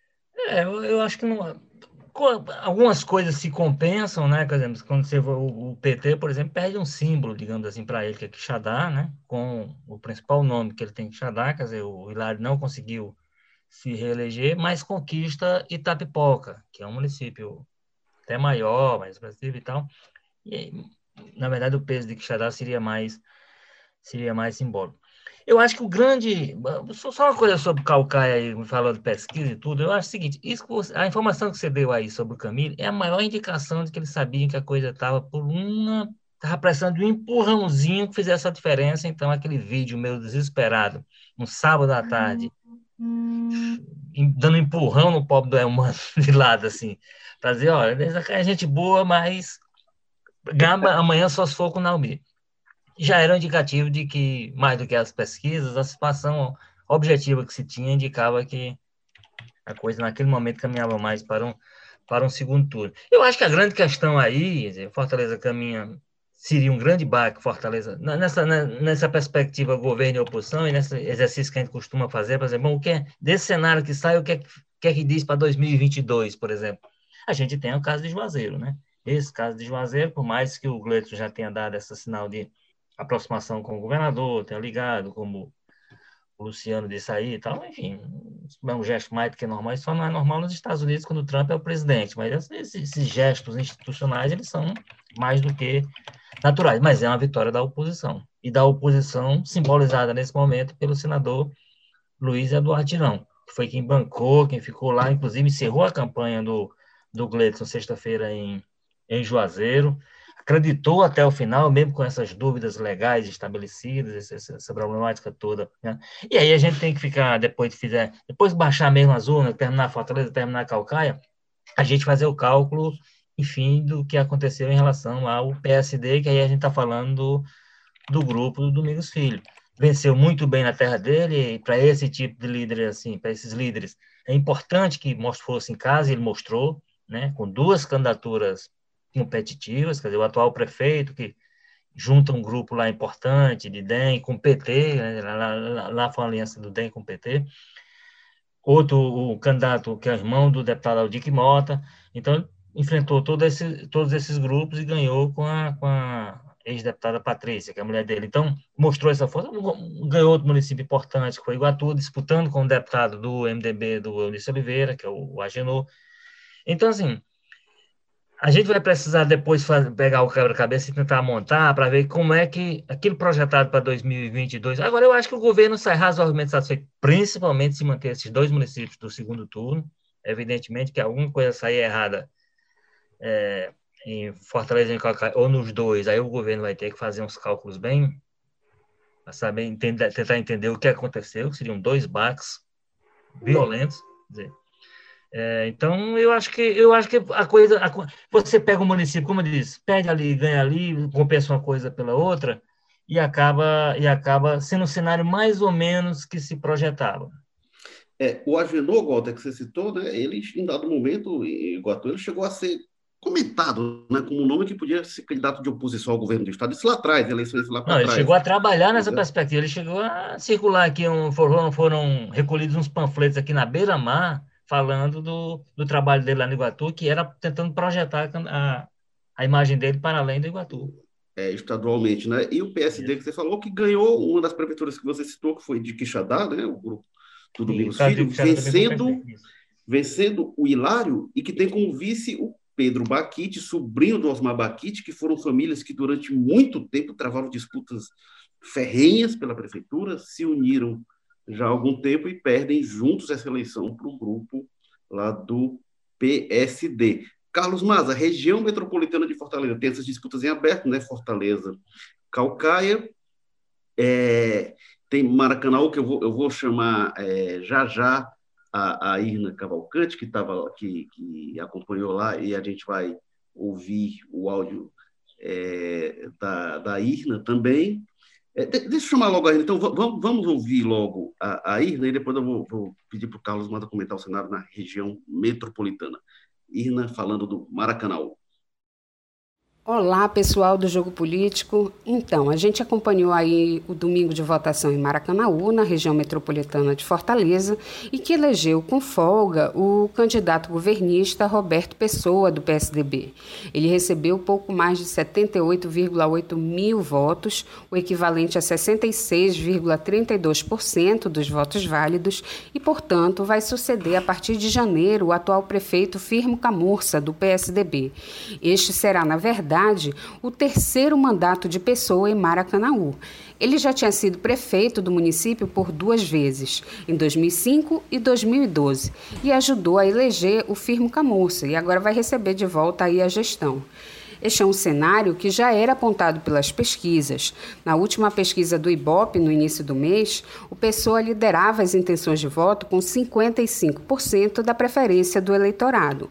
O segundo colocado, tanto na apuração como nas pesquisas, foi o candidato Júlio César Filho, do Cidadania, deputado estadual, líder do governo na Assembleia e que, inclusive, tentou emplacar essa proximidade com o governador Camilo Santana como estratégia de campanha, tanto que o seu nome de urna era Julinho, líder do Camilo. E este ano é bom lembrar que nas eleições de Maracanaú teve também aí uma polêmica em relação a esse apoio do Camilo, porque o PT, que é o partido do Camilo, também teve candidatura própria, do candidato Daniel Baima, o que pela legislação eleitoral impedia aí um apoio mais explícito do governador ao seu líder de governo. Ele ficou em terceiro lugar no pleito. E é bom dizer que também é, esse ano foram seis candidatos ao cargo majoritário. Além dos três que eu já citei, concorreram também o professor Carlos Eduardo, do PSOL, o professor Francisco Moura, do PMB, e o Marcos Gomes, do PRTB. De modo geral, as eleições foram bem tranquilas no município. A gente percorreu aí alguns locais de votação e o que a gente viu é que apesar de ter fila em algumas sessões. A maior parte das pessoas estava usando máscara, muitas levaram seu próprio álcool em gel, estavam com caneta na mão, estavam é, pacientemente aí esperando a sua vez. Teve alguma aglomeração no momento em que os candidatos foram votar, porque aí eles vinham acompanhados dos seus familiares, de assessores, eles paravam para conversar com as pessoas no meio do caminho, mas nada que fugisse muito do que já era esperado, né? Tanto Pessoa como o Julinho, eles votaram pela manhã e estavam muito confiantes, né? O Pessoa chegou aí ao seu local de votação, acompanhado da esposa, da filha, a deputada estadual Fernanda Pessoa, e que era um nome que chegou a ser cogitado pelo grupo como candidata do partido ao pleito, mas depois voltaram atrás e decidiram pelo pai para não correr o risco aí de perder a, essa hegemonia do grupo no município, né? E também acompanhado do prefeito Firmo Camurça, né? E todos já estavam meio muito tranquilos em relação a esse resultado das urnas, né? Eu conversei com pessoa e ele disse que, se eleito, uma das suas prioridades seria ampliar o número de creches, principalmente as de tempo integral no município, e também ajudar as empresas do polo industrial a se reerguer nesse momento tão difícil da economia. E é importante dizer que o, o polo industrial é o que ajuda aí a alavancar a economia de Maracanãú, né, que tem hoje o segundo maior PIB do estado. Foi estimado em 2019 em 8,5 bilhões, perde apenas aí para a capital Fortaleza. Já o candidato Julinho, que ele chegou no seu local de votação, é, acompanhado do candidato a vice, da esposa, do filhinho. Também incluiu essa questão da recuperação do emprego como uma das suas prioridades de campanha, ao lado dos investimentos da saúde. Tá? É, na conversa com a gente, ele destacou que ele estava muito confiante nessa virada do jogo, apesar do pouco tempo de campanha e das restrições impostas aí pela pandemia. Mas, como a gente viu, como as urnas mostraram, não foi dessa vez, né? Agora, outra coisa que chamou muita atenção aí no domingo em Maracanaú foi a baixa adesão da população ao é-título, que é o aplicativo disponibilizado esse ano pela Justiça Eleitoral para agilizar o atendimento e reduzir aí o contato com os mesários, né? Na fila, a grande, grande, grande maioria mesmo das pessoas optou por usar o documento físico, seja o RG ou o título eleitoral. E conversando com as pessoas, né, que estavam na fila, é, o que eles argumentavam é ou que tentaram baixar e não conseguiram, ou que não tiveram o mesmo interesse em ir atrás dessa novidade, né? Mas isso também não trouxe nenhum grande impacto em termos de demora no atendimento, o fluxo estava fluindo normalmente, né? E mesmo quem conseguiu baixar o, o e-título, ainda assim levou o documento físico de precaução. Então, assim, foi uma novidade aí que ainda não emplacou esse, nessa eleição, né? E apesar da divulgação do resultado da votação pelo TSE ter demorado muito esse ano em Maracanãú, é, não teve muito problema de urna, não. De acordo com o cartório eleitoral, apenas duas urnas foram trocadas até o início da tarde e nenhuma denúncia tinha sido formalizada. É isso. Vamos ver aí como é que vai se desenrolar aí essa próxima gestão do futuro prefeito Roberto Pessoa em Maracanãú. Então, Carlos Madra, a gente tem o Roberto Pessoa lá, é, é, reeleito é, em Maracanãú, tem o, o isso, isso, aqui do, do lado é, é, é para um lado, né, da região metropolitana. A gente vai ali para o leste, a Exatamente. gente teve o Acilon Gonçalves passando rodo, né? Assim, uma força. Exatamente. Não, era, era, era, o que não dá para falar. Acho que em toda a região metropolitana o que mais se destaca é isso, né? O Acilon Gonçalves faz ali barba, cabelo e bigode, como o Walter Jorge colocou no dia da eleição. Só faltou mesmo eleger a esposa dele, reeleger a Marta Gonçalves lá como vereadora em Fortaleza. Mas tirando isso aí, eu acho que essa eleição talvez seja o líder político mais, né, com mais êxito em todo o Ceará, talvez tenha sido mesmo o Acilon ali. Impressionante a força que ele demonstrou.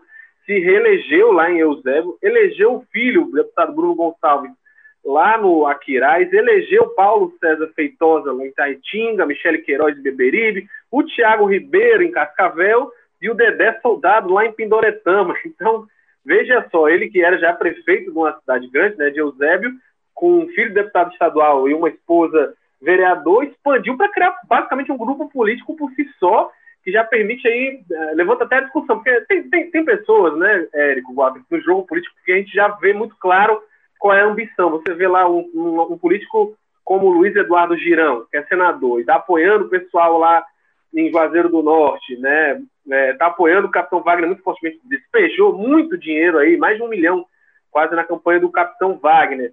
Você vê claramente, a gente já sempre viu, ó, o Girão tá com cara aí que está querendo sair para o governo do Estado, né?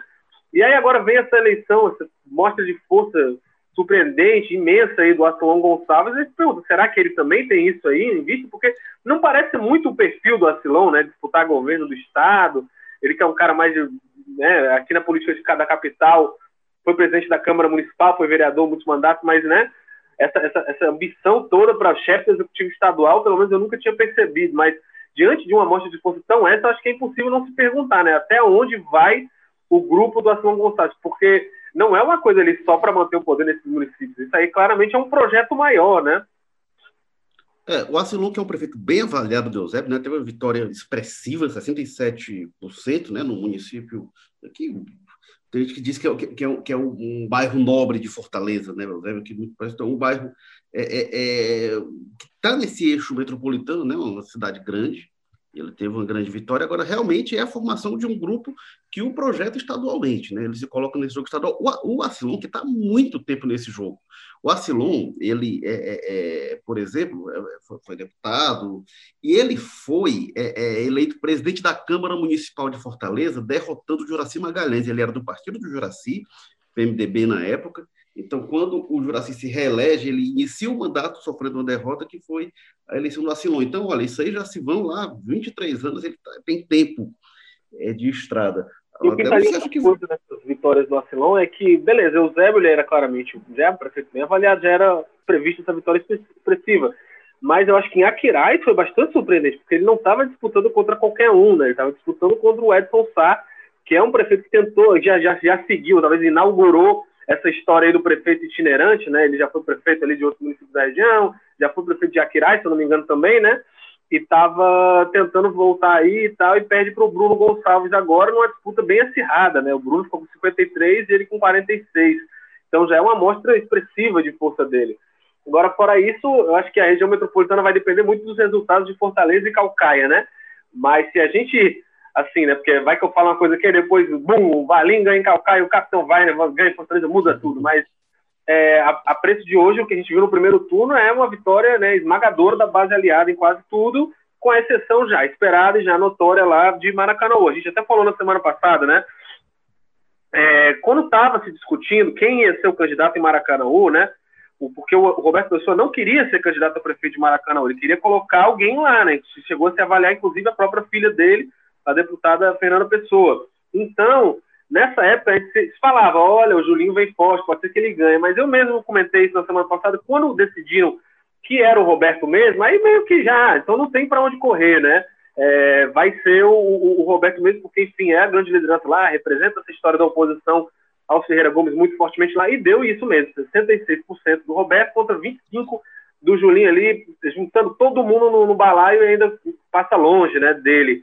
Então eu acho que essa, essa, essa, essa fortaleza de, de Maracanãú aí como um reduto da oposição no estado, agora expandido também ali para Juazeiro do Norte, né? É, se manteve muito forte, mas na região metropolitana, com exceção aí de, de, de Fortaleza e Calcaia, que pode ter aí no segundo turno, foi o que a gente viu, uma, uma mostra de força muito grande da base aliada, até porque em vários municípios eram candidatos da base aliada disputando entre si, né? A gente estava falando de Aquiraz, Aquiraz tinha o Bruno Gonçalves disputando com o Edson, que era do PDT e tinha apoio de grande parte aí do bloco da base do Camilo Santana. Enfim, uma mostra de força, uma vitória para o governo. Ô, Walter, o que, que, você acha que vai ser o, o próximo voo? O que, que o Arcilon projeta aí? Pois é, é, é como o Maza como o Maza lembrou aí, é, gera muita expectativa, porque ele, ele demonstrou muito apetite nessa eleição, de fato.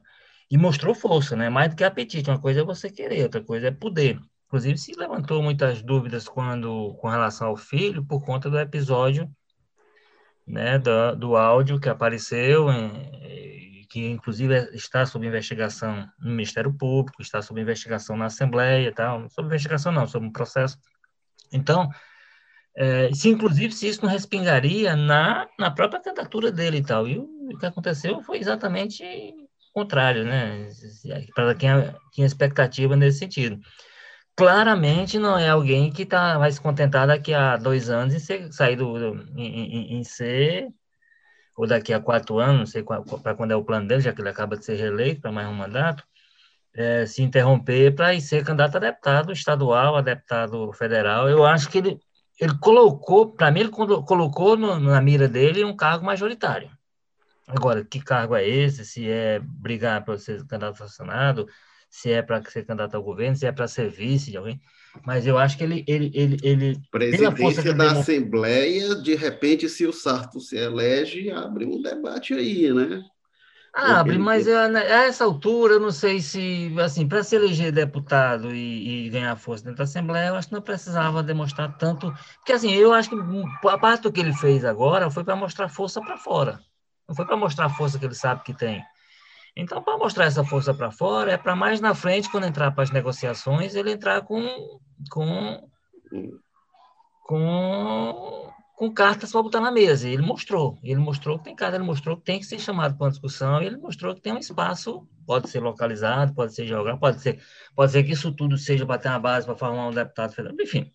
Mas eu acho que o que aconteceu com relação ao, ao grupo, esse novo grupo, esse novo subgrupo que se forma do, do prefeito Acilon Gonçalves, é na perspectiva de alguém que tem, precisa ser chamado, que quer ser chamado, que deve ser chamado para quando se for tomar grandes decisões no, no, no, na base do governo, né? Que ele não é PDT, ele não é PT, ele não é nenhum desses partidos, ele é PL, né?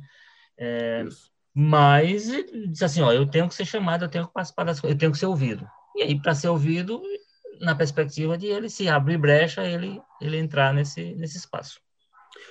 É, gente, a gente está encerrando aqui o jogo político, a gente tem, uma, vai, vai, dar duas pinceladas aí, encerra quem está acompanhando a gente. A gente não, tem tá ninguém, a... não tem ninguém em Nova York, não, para falar? É, não, a, a, gente tá, a, gente, está há 27 horas no ar, aparece aqui, nós não, a gente está aqui. maior jogo político de todos os tempos aqui. Quem está ouvindo a gente até agora, a gente no fim vai sortear um, um jantar com o, o, Walter e o Tadeu Braga, nosso editor-chefe. Não, não, é brincadeira, não vai ter sorteio, não. O, o, o, Walter, é, o Walter e o Tadeu estão com a agenda muito cheia. O mais aqueles ocupados a gente pode colocar. Mas, o Carlos Maza, eu queria lhe ouvir sobre a Câmara Municipal de Fortaleza. Os partidos da a maior bancada do PDT, o PDT hoje tem 16 vereadores, elegeu 10, né? na eleição passada tinha eleito 11, aí quando termina a eleição tem aquele negócio, né? partido do prefeito, o pessoal deságua lá no partido, é, é e, e é, é, tem sempre esse movimento. É, mas aí na eleição conseguiu eleger 10, bancada expressiva, né? a segunda maior bancada do partido do Capitão Wagner, com 5, a, a coligação do SAR né, teve 25 cadeiras das 43 na Câmara. O, a coligação do Wagner tem 12, o PT 3, Renato Roseno, o PSOL elege 2, e o Heitor Freire é, é um, um, vereador, o PSL. Carlos Mada, o que, que você achou dessa composição da Câmara, de como fica o quadro? É, eu acho que talvez o, os dois maiores, né, coisas que saltam aos olhos, era um avanço tanto da direita, né, da, da direita mais ideológica lá na Câmara. Você teve cinco vereadores eleitos pelo PROS, o partido do Capitão Wagner, né, expressiva a votação, eles tinham três, aumenta aí, com a entrada de gente bastante, promete ser bastante barulhenta, né, não são quaisquer vereadores, inclui aí o inspetor Alberto, que era aquele, né, conhecido por polêmicas, aí, gravar vídeo dando tiro na foto do Lula e tudo mais, que é um bolsonarista, que o Bolsonaro gravou vídeos para ele e tudo mais, e também expressiva lá no Republicano. O campeão de votos aqui, o único vereador de Fortaleza que não precisou de votos da legenda de outros vereadores, o pastor Ronaldo Martins, e que puxa ali com ele também o Carmelo Neto, que é outro que promete ser bastante barulhento, jovem Carmelo Neto de 19 anos aí, entrando por essa direita mais ideológica, né, aquela coisa mais bolsonarista e tudo mais. Por outro lado, você também tem uma votação expressiva também é, no PSOL, né, o PSOL que elege dois vereadores. Ele elegeu dois em 2012, em 2016 foi a zero, e agora volta dois, né? Que também são pessoas que prometem puxar para o outro lado. Então, eu acho que o movimento mais marcante aqui, seja lá quem for o prefeito eleito, né? Vai ter uma composição aí. É, no caso do Capitão Wagner, obviamente, muito maior de oposição, né? O PDT tirou aí quase o dobro do PROS em número de votos, elege 10 vereadores e tudo. É, e, mas, assim, se o, se o Sarto vence, ele também vai ter uma bancada de oposição muito mais barulhenta, digamos assim, apesar de não ter mudado tanto os números em si, houve uma mudança, não só de número, mas como também do perfil das pessoas que estão entrando. Eu acho que vai se aproximar mais um pouco do que aconteceu na Assembleia, né? Que apesar de a, a, a base do Camilo Santana ser ainda esmagadoramente maior do que a oposição, a gente tem gente muito barulhenta, né? André Fernandes aí dominou a pauta da Assembleia quase aí ao longo dos últimos dois anos, e eu acho que o, o prefeito Spolsarto, ele vai ter essa, essa questão também, vai ter gente muito barulhenta ali pressionando ele. Agora, uma composição muito que chama muita atenção pela renovação, né? 53%, 20 vereadores que tentaram reeleição não conseguiram. Vários aí devem acabar assumindo aí a depender de quem vencer, com aquela convocação de vereadores para secretarias, enfim mas é, é uma composição aí que promete, né? Uma Câmara muito mais, no mínimo, barulhenta e movimentada para Fortaleza pelos próximos quatro anos. É, você falou do pessoal que elegeu dois vereadores, e o, o pessoal elegeu o prefeito de Potengi, né? É, é, primeiro prefeito que o pessoal elege no Ceará, Potengi, que eu diria que é a cidade mais à esquerda do Ceará, né? porque, porque é, o candidato do PSOL foi eleito com, com 58% dos votos, derrotando a candidata do PT, é, que teve 39% dos votos. Então, Potengi, nossa, nossa Cuba, nossa, sei lá o quê. É, e o, o Walter George, agora que eu é, é, acho que realmente a Câmara vai tende a ser esse barril de pólvora, né? eu já mencionei isso, que a gente tem uma bancada da direita fortalecida, uma bancada ligada ao capitão Wagner, é, bancada religiosa, o vereador mais votado, embora o, o, o, Ronaldo Martins, o pastor e tal, ele nunca foi um radical, né? Ele, não sei como é lá pedindo voto, tal, mas a atuação dele na Assembleia chegou a ser do PMDB, um moderado. Ano passado foi da gestão do prefeito Roberto Cláudio, foi secretário do esporte na gestão do Roberto Cláudio, passou alguns meses até assumir o mandato como suplente de deputado federal. É, mas a gente tem os religiosos, tem a bancada policial e tem essa bancada da esquerda, né? O PT com três, o pessoal com, com dois, então acho que a Câmara vai ser um barril de pólvora. Agora, Walter, eu queria que você comentasse o desaparecimento de duas bancadas que me chamou muita atenção, que é a bancada do PMDB, do velho PMDB, né, do MDB agora, pela primeira vez, o, o, o MDB, esse MDB, PMDB, MDB de novo, pela primeira vez não elege ninguém na Câmara Municipal de Fortaleza, e também pela primeira vez desde que está permitido o registro, que saiu da clandestinidade, o PCdoB não elege ninguém. Dois partidos que protagonizaram grandes embates, né, de Horaci Magalhães e Nasso Arruda, ali nos anos 90, e aí é, é, sem nenhum vereador na Câmara de Fortaleza, Walter. É, no, no caso do MDB, do PCdoB, claramente, vamos dizer assim, uma vítima da nova realidade da disputa proporcional, né, que o PCdoB sempre sabia fazer cálculos para saber onde, onde ele entraria para poder garantir pelo menos o seu vereador, né, numa, numa aliança proporcional. É, proibido de fazer aliança proporcional, teve que montar a sua própria chapa, e aí teve essa, teve essa dificuldade. Talvez tivesse que ter buscado um puxador de votos, assim, alguém que fosse capaz de, é, talvez um Chico Lopes, um nome desse tipo assim, que fosse, que pelo menos a gente imaginasse que fosse capaz de fazer isso para poder garantir, junto com o voto dos outros, essa vaga, pelo menos que o, que o partido sempre teve. Para mim, ele é, ele é, vamos dizer assim, é vítima direta dessa dessa situação. O MDB é o caminho natural que ele tem experimentado no Ceará, desde a derrota do, do Eunício aqui, naquela disputa para o Senado, é, o partido tem enfrentado uma, dificuldades muito grandes, né? além de ter sido derrotado, ele enfrenta o, né? hoje a animosidade até mais do que a, a oposição do grupo dos Ferreira Gomes, né? e aí abriu uma briga direta direta com eles, né, uma guerra direta, e o partido está com dificuldades muito fortes no Ceará, quer dizer, se há um partido que vai precisar, depois de passar dessa eleição, porque é um partido, e, re, e reafirmou isso, o MDB é um partido que está reafirmado, por exemplo, é um partido muito municipal, é um partido capilarizado, mas que não é nacional, mas ele, localmente, ele faz muito vereador, como acabou fazendo mal o número agora, faz muito prefeito, mesmo que sejam os vários MDBs, digamos assim mas sempre era um partido que saía com números expressivos, inclusive aqui no Ceará. Então, ele vai precisar fazer uma. Vai ter que ter um freio de arrumação para saber como é que ele vai se preparar para daqui a dois anos, né? Quando tem disputa o governo, disputa para vaga Senado, disputa Assembleia, Câmara, e o partido, se ele chegar tão fragilizado quanto ele chegou para essa eleição de agora, ele corre o risco de sumir também estadualmente. Né? E aí tem um líder de peso, né? O Anderson Oliveira, queira ou não, deputado federal há muito tempo, pessoa que sempre teve muita influência nacional dentro do partido, sempre teve ficado no executivo, presidente do Congresso Nacional, do, do, do Senado. Então, o Eunício, cabe a ele, nesse momento, conduzir esse processo de reorganização e reconstrução até do, do MDB no Ceará, para que o partido não, não enfrente daqui a dois anos uma situação que aí sim seja um, um é, definitivo. Então, eu acho que o que aconteceu em Fortaleza, o que aconteceu um pouco no Ceará, é reflexo de uma coisa que estava mais uma daquelas que estava sinalizada no caminho, mas os, os seus articuladores não souberam a tempo, ou não puderam, ou não, enfim, não, mas não conseguiram reverter uma coisa que estava desenhada, mas às vezes você consegue né, arrumar ao longo do caminho e eles não conseguiram. Mas eu acho que eles agora têm que começar a se preocupar muito, passar da onda, que eles não estão disputa em Fortaleza nem em Calcaia. Então já começar hoje, se possível, se não tiver começado ontem, a fazer, a tentar entender o que aconteceu, que recado foi esse que veio das urnas e como é que se prepara para próximo, para os próximos desafios.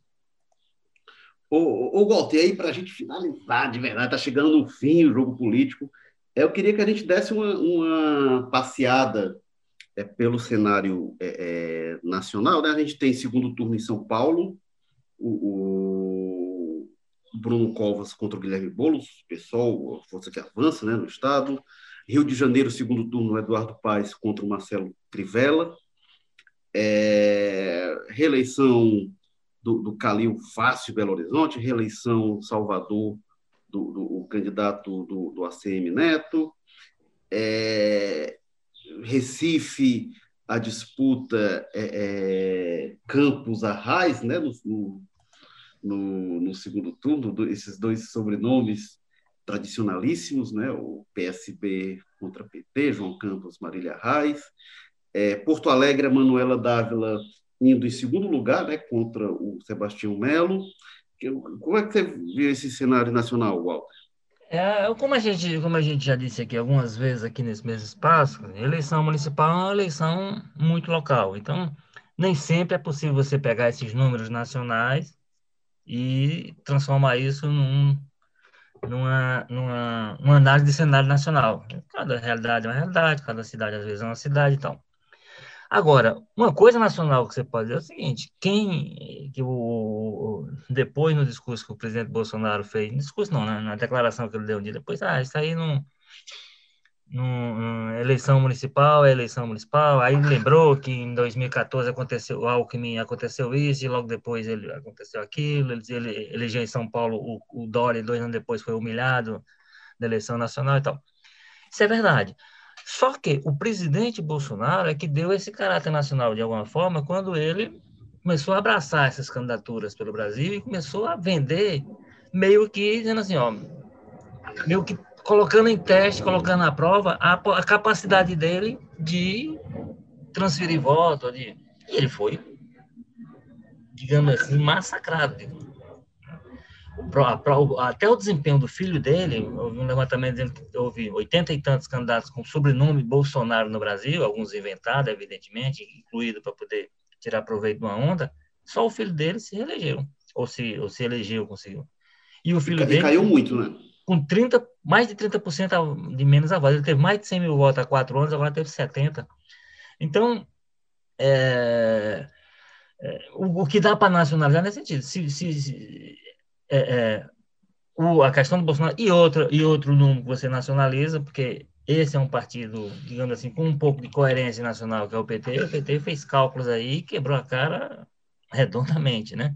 O PT também terá que fazer sua avaliação, sua, sua crítica interna depois de passar a eleição para saber por que que é, se tenta escamotear e fazer cálculo mostrando que o partido cresceu. Numericamente não cresceu, né? Perdeu cidades importantes nos grandes centros, está aí tentando escapar nesse segundo turno, com duas vices, a de Belém e a de Porto Alegre. Aliás, Porto Alegre chamou atenção, porque quer dizer, a, a Manuela vinha comandando o processo desde o começo, parecia ter aberto distância dos adversários na reta final, e no final das contas, contado o voto, ela está em segundo atrás do candidato do MDB, que é que é ou foi vice-prefeito lá de, de Porto Alegre, né? É deputado estadual e é ex-vice-prefeito. Então, é, é, é, o resumo, se o Bolsonaro quis testar a popularidade com essa eleição desse ano, viu que a situação está ruim para ele, está precisando ser. o, o, o inspetor Alberto, que o Maza fez referência aí, até foi um dos que ele vendeu, apresentou lá o cartaz e se elegeu, mas eu não sei se ele se elegeu pelo Bolsonaro apesar do Bolsonaro, já que talvez ele tenha muito mais a ver com uma articulação local do, do, do, desse grupo, do capitão, e do próprio André Fernandes, que foi o grande cabo eleitoral dele, inclusive foi quem levou ele ao Bolsonaro para essa para esse gesto. Então não adianta, para tentar fazer um resumo, não adianta a gente pegar esses números, sentar em cima deles, olhar, isso, isso significa dizer que daqui a dois anos a gente terá isso. A realidade mostra que não é assim, já tem N casos de pessoas que usa-se sempre o caso do Fernando Henrique, foi derrotado na, uma eleição para prefeito do, de São Paulo e depois virou presidente da República, né? No caminho teve, evidente, virou ministro, virou ministro da, da Economia e tal. Mas sim, mas esse resultado agora não pode ser levado como a situação nacional e, portanto, os partidos estão bem ou não para 2022. Mas ele é uma boa referência, principalmente para alguns, como eu disse. Esse, nesses dois casos seria bom eles refletirem muito. O presidente Bolsonaro, que está demonstrado que não, aquela onda de 2018 dissipou-se, então, a força que ele tem hoje é a força que ele tem que mostrar de, de liderança e de trabalho, não é mais a força de uma onda. Ele tem que refletir sobre isso. E o PT, que realmente tinha uma perspectiva, inclusive, de crescer em relação a 2016. Foi um ano muito difícil para o partido, no meio do impeachment, daquelas coisas todas. E, na verdade, regrediu numericamente em relação a 2016, em relação a quatro anos atrás. Então, essas duas forças, numa perspectiva nacional, têm que tem que pegar esses nomes e tentar entender por que, que eles por que, que eles aconteceram. É, além de tudo, são as duas maiores bancadas no Congresso Nacional, né? O PT, o PSL também é um partido que É, tá, o PSL que era o partido do Bolsonaro, né? É, que está tá fora de, de, de, do segundo turno das grandes cidades. O PT, é, é, é, curiosamente, é o partido que está em mais segundos turnos pelo Brasil, né? Mas é, 15, tá né? desvantagem e aí vai ter que ver como é que fica essa situação.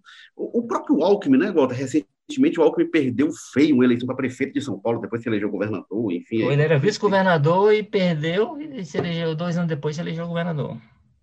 Isso. Elegeu bem. É, não, não, mas, mas, teve, mas teve uma, uma recente, inclusive, dele. Né, que, é, o, o movimento que houve recente foi no linha contrária. Ele, ele, ele elegeu o Dória no primeiro turno em São Paulo, dois anos depois foi candidato a presidente e foi humilhado, né? Isso. Quer dizer, mostrou força um ano e dois anos depois é, é. é a associação entre os perfis nas eleições. Eleição municipal, é, cada mundo é o um mundo, cada pessoa. Agora, depois você junta e faz um número para poder é. trabalhar contra ou a favor, né? E eleição municipal é muita realidade local. E aí tem uma interferência, uma influência, mas não é que assim, a pessoa decide porque vem de fora, né? A gente vê uma das vitórias mais expressivas do Calibre, em Belo Horizonte, que não é cenário nacional, né? Agora, eu, eu, lembro sempre de 2004. 2004 foi uma derrota do PT, né? O PT tinha o São Paulo com Marta Suplicy, ela perde para o Serra. Tinha Porto Alegre, fazia muito tempo, perdeu Porto Alegre. Ganhou Fortaleza com Luiziane Lins contra o PT. Então, e aí, no ano seguinte, então o PT sai mal em 2004. Em 2005 tem o um mensalão, 2006 o Lula se, se reelege. Então, assim, é, é, realmente são, são cenários muito diversos. Carlos Maza, um último comentário deste jogo político, se você quiser falar do Ceará, do Brasil, do mundo. A eleição, ainda estou contando voto, né? Na eleição lá, lá Biden-Trump, ainda estou contando voto, mas, Carlos Maza, o que, é que você quer deixar aí como último comentário para os nossos ouvintes, pacientes ouvintes que nos escutam até agora?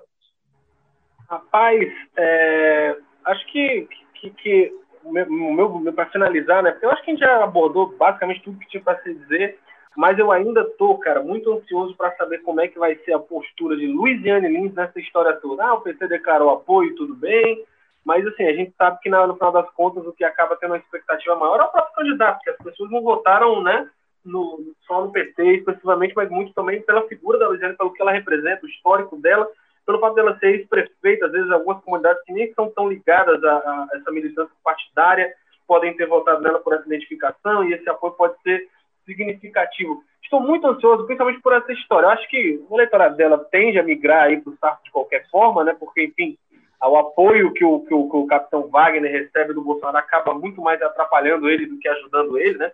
A gente estava até comentando, achando engraçado que muitos analistas do Sudeste colocavam o capitão como um candidato do Bolsonaro, um cara que como se tivesse ganhado relevância por causa do Bolsonaro, e a gente sabe que é longe disso, é muito pelo contrário. Acho que se o, se o capitão perde, a culpa, o Bolsonaro perde também, porque é, muito da derrota dele vai ser atribuída a isso. Agora, se o capitão vence, apesar da galera do sul, lá do sudeste, dizer que não, a vitória do Bolsonaro, a gente sabe que isso muito pouco se deve ao Bolsonaro. O capitão Wagner tem uma história e uma independência muito grande com relação a isso aí.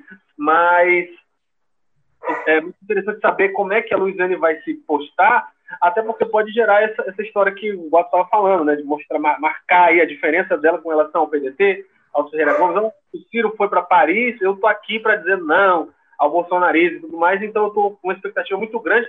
Ou não, né? O, o que a Luiziane fizer, eu acho que vai ser uma, uma posição interessante para se acompanhar e se inscrever para registrar para os próximos anos. E, olha, a gente vai ter agora um último áudio da Tânia Alves, que vai falar sobre as eleições do Ceará. Então vamos ouvir o comentário da Tânia para encerrar o jogo político. Na Zona Norte, os irmãos Ferreira Gomes mantiveram a hegemonia. Em Sobral, por exemplo, o Ivo Gomes ganhou de forma confortável. Ele derrotou Oscar Rodrigues, muito pelo trabalho que ele fez, o mérito é dele, é do Ivo. Ele fez é, um trabalho muito bem feito agora com relação ao enfrentamento à pandemia do coronavírus. Então, o reconhecimento da população de Sobral ao Ivo. Em Santa Quitéria, ganhou o Braguinha do PSB. Braguinha derrotou nada mais, nada menos do que o Tomás Figueiredo, que é um tradicional político da região, da, da cidade. O Braguinha era vice do Tomás Figueiredo e se reelegeu pelo PSB, com o Cid Gomes indo pessoalmente na cidade fazer campanha para ele. Em Massapé, linha Albuquerque venceu o tio, Jacques Albuquerque. Em 2016, o Jacques Albuquerque, juntamente com o Nilson Frota, que eram dois, dois idosos, um de 80 e outro de 84 anos, ficou conhecido na época como a chapa da bengala, eles venceram o J. Albuquerque. Passou quatro anos e agora a Aline está de volta, que é muito ligado, o pai dela, o, o, Zezinho Albuquerque, é muito ligado aos Ferreira Gomes. Em Varjota, o PMDB perdeu a eleição depois de 12 anos no poder. É, venceu o PDT que venceu por meio do empresário Elmo Linhares. Elmo já tentava várias vezes é, ser prefeito da cidade e ainda não tinha conseguido. E nesse ano conseguiu derrotando o PMDB.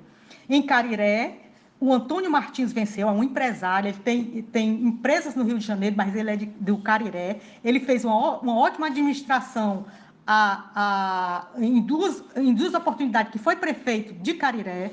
Ele fez o sucessor dele, é, e agora o Antônio Martins está voltando, mas o Antônio Martins tem um projeto maior. Ele quer ser deputado federal.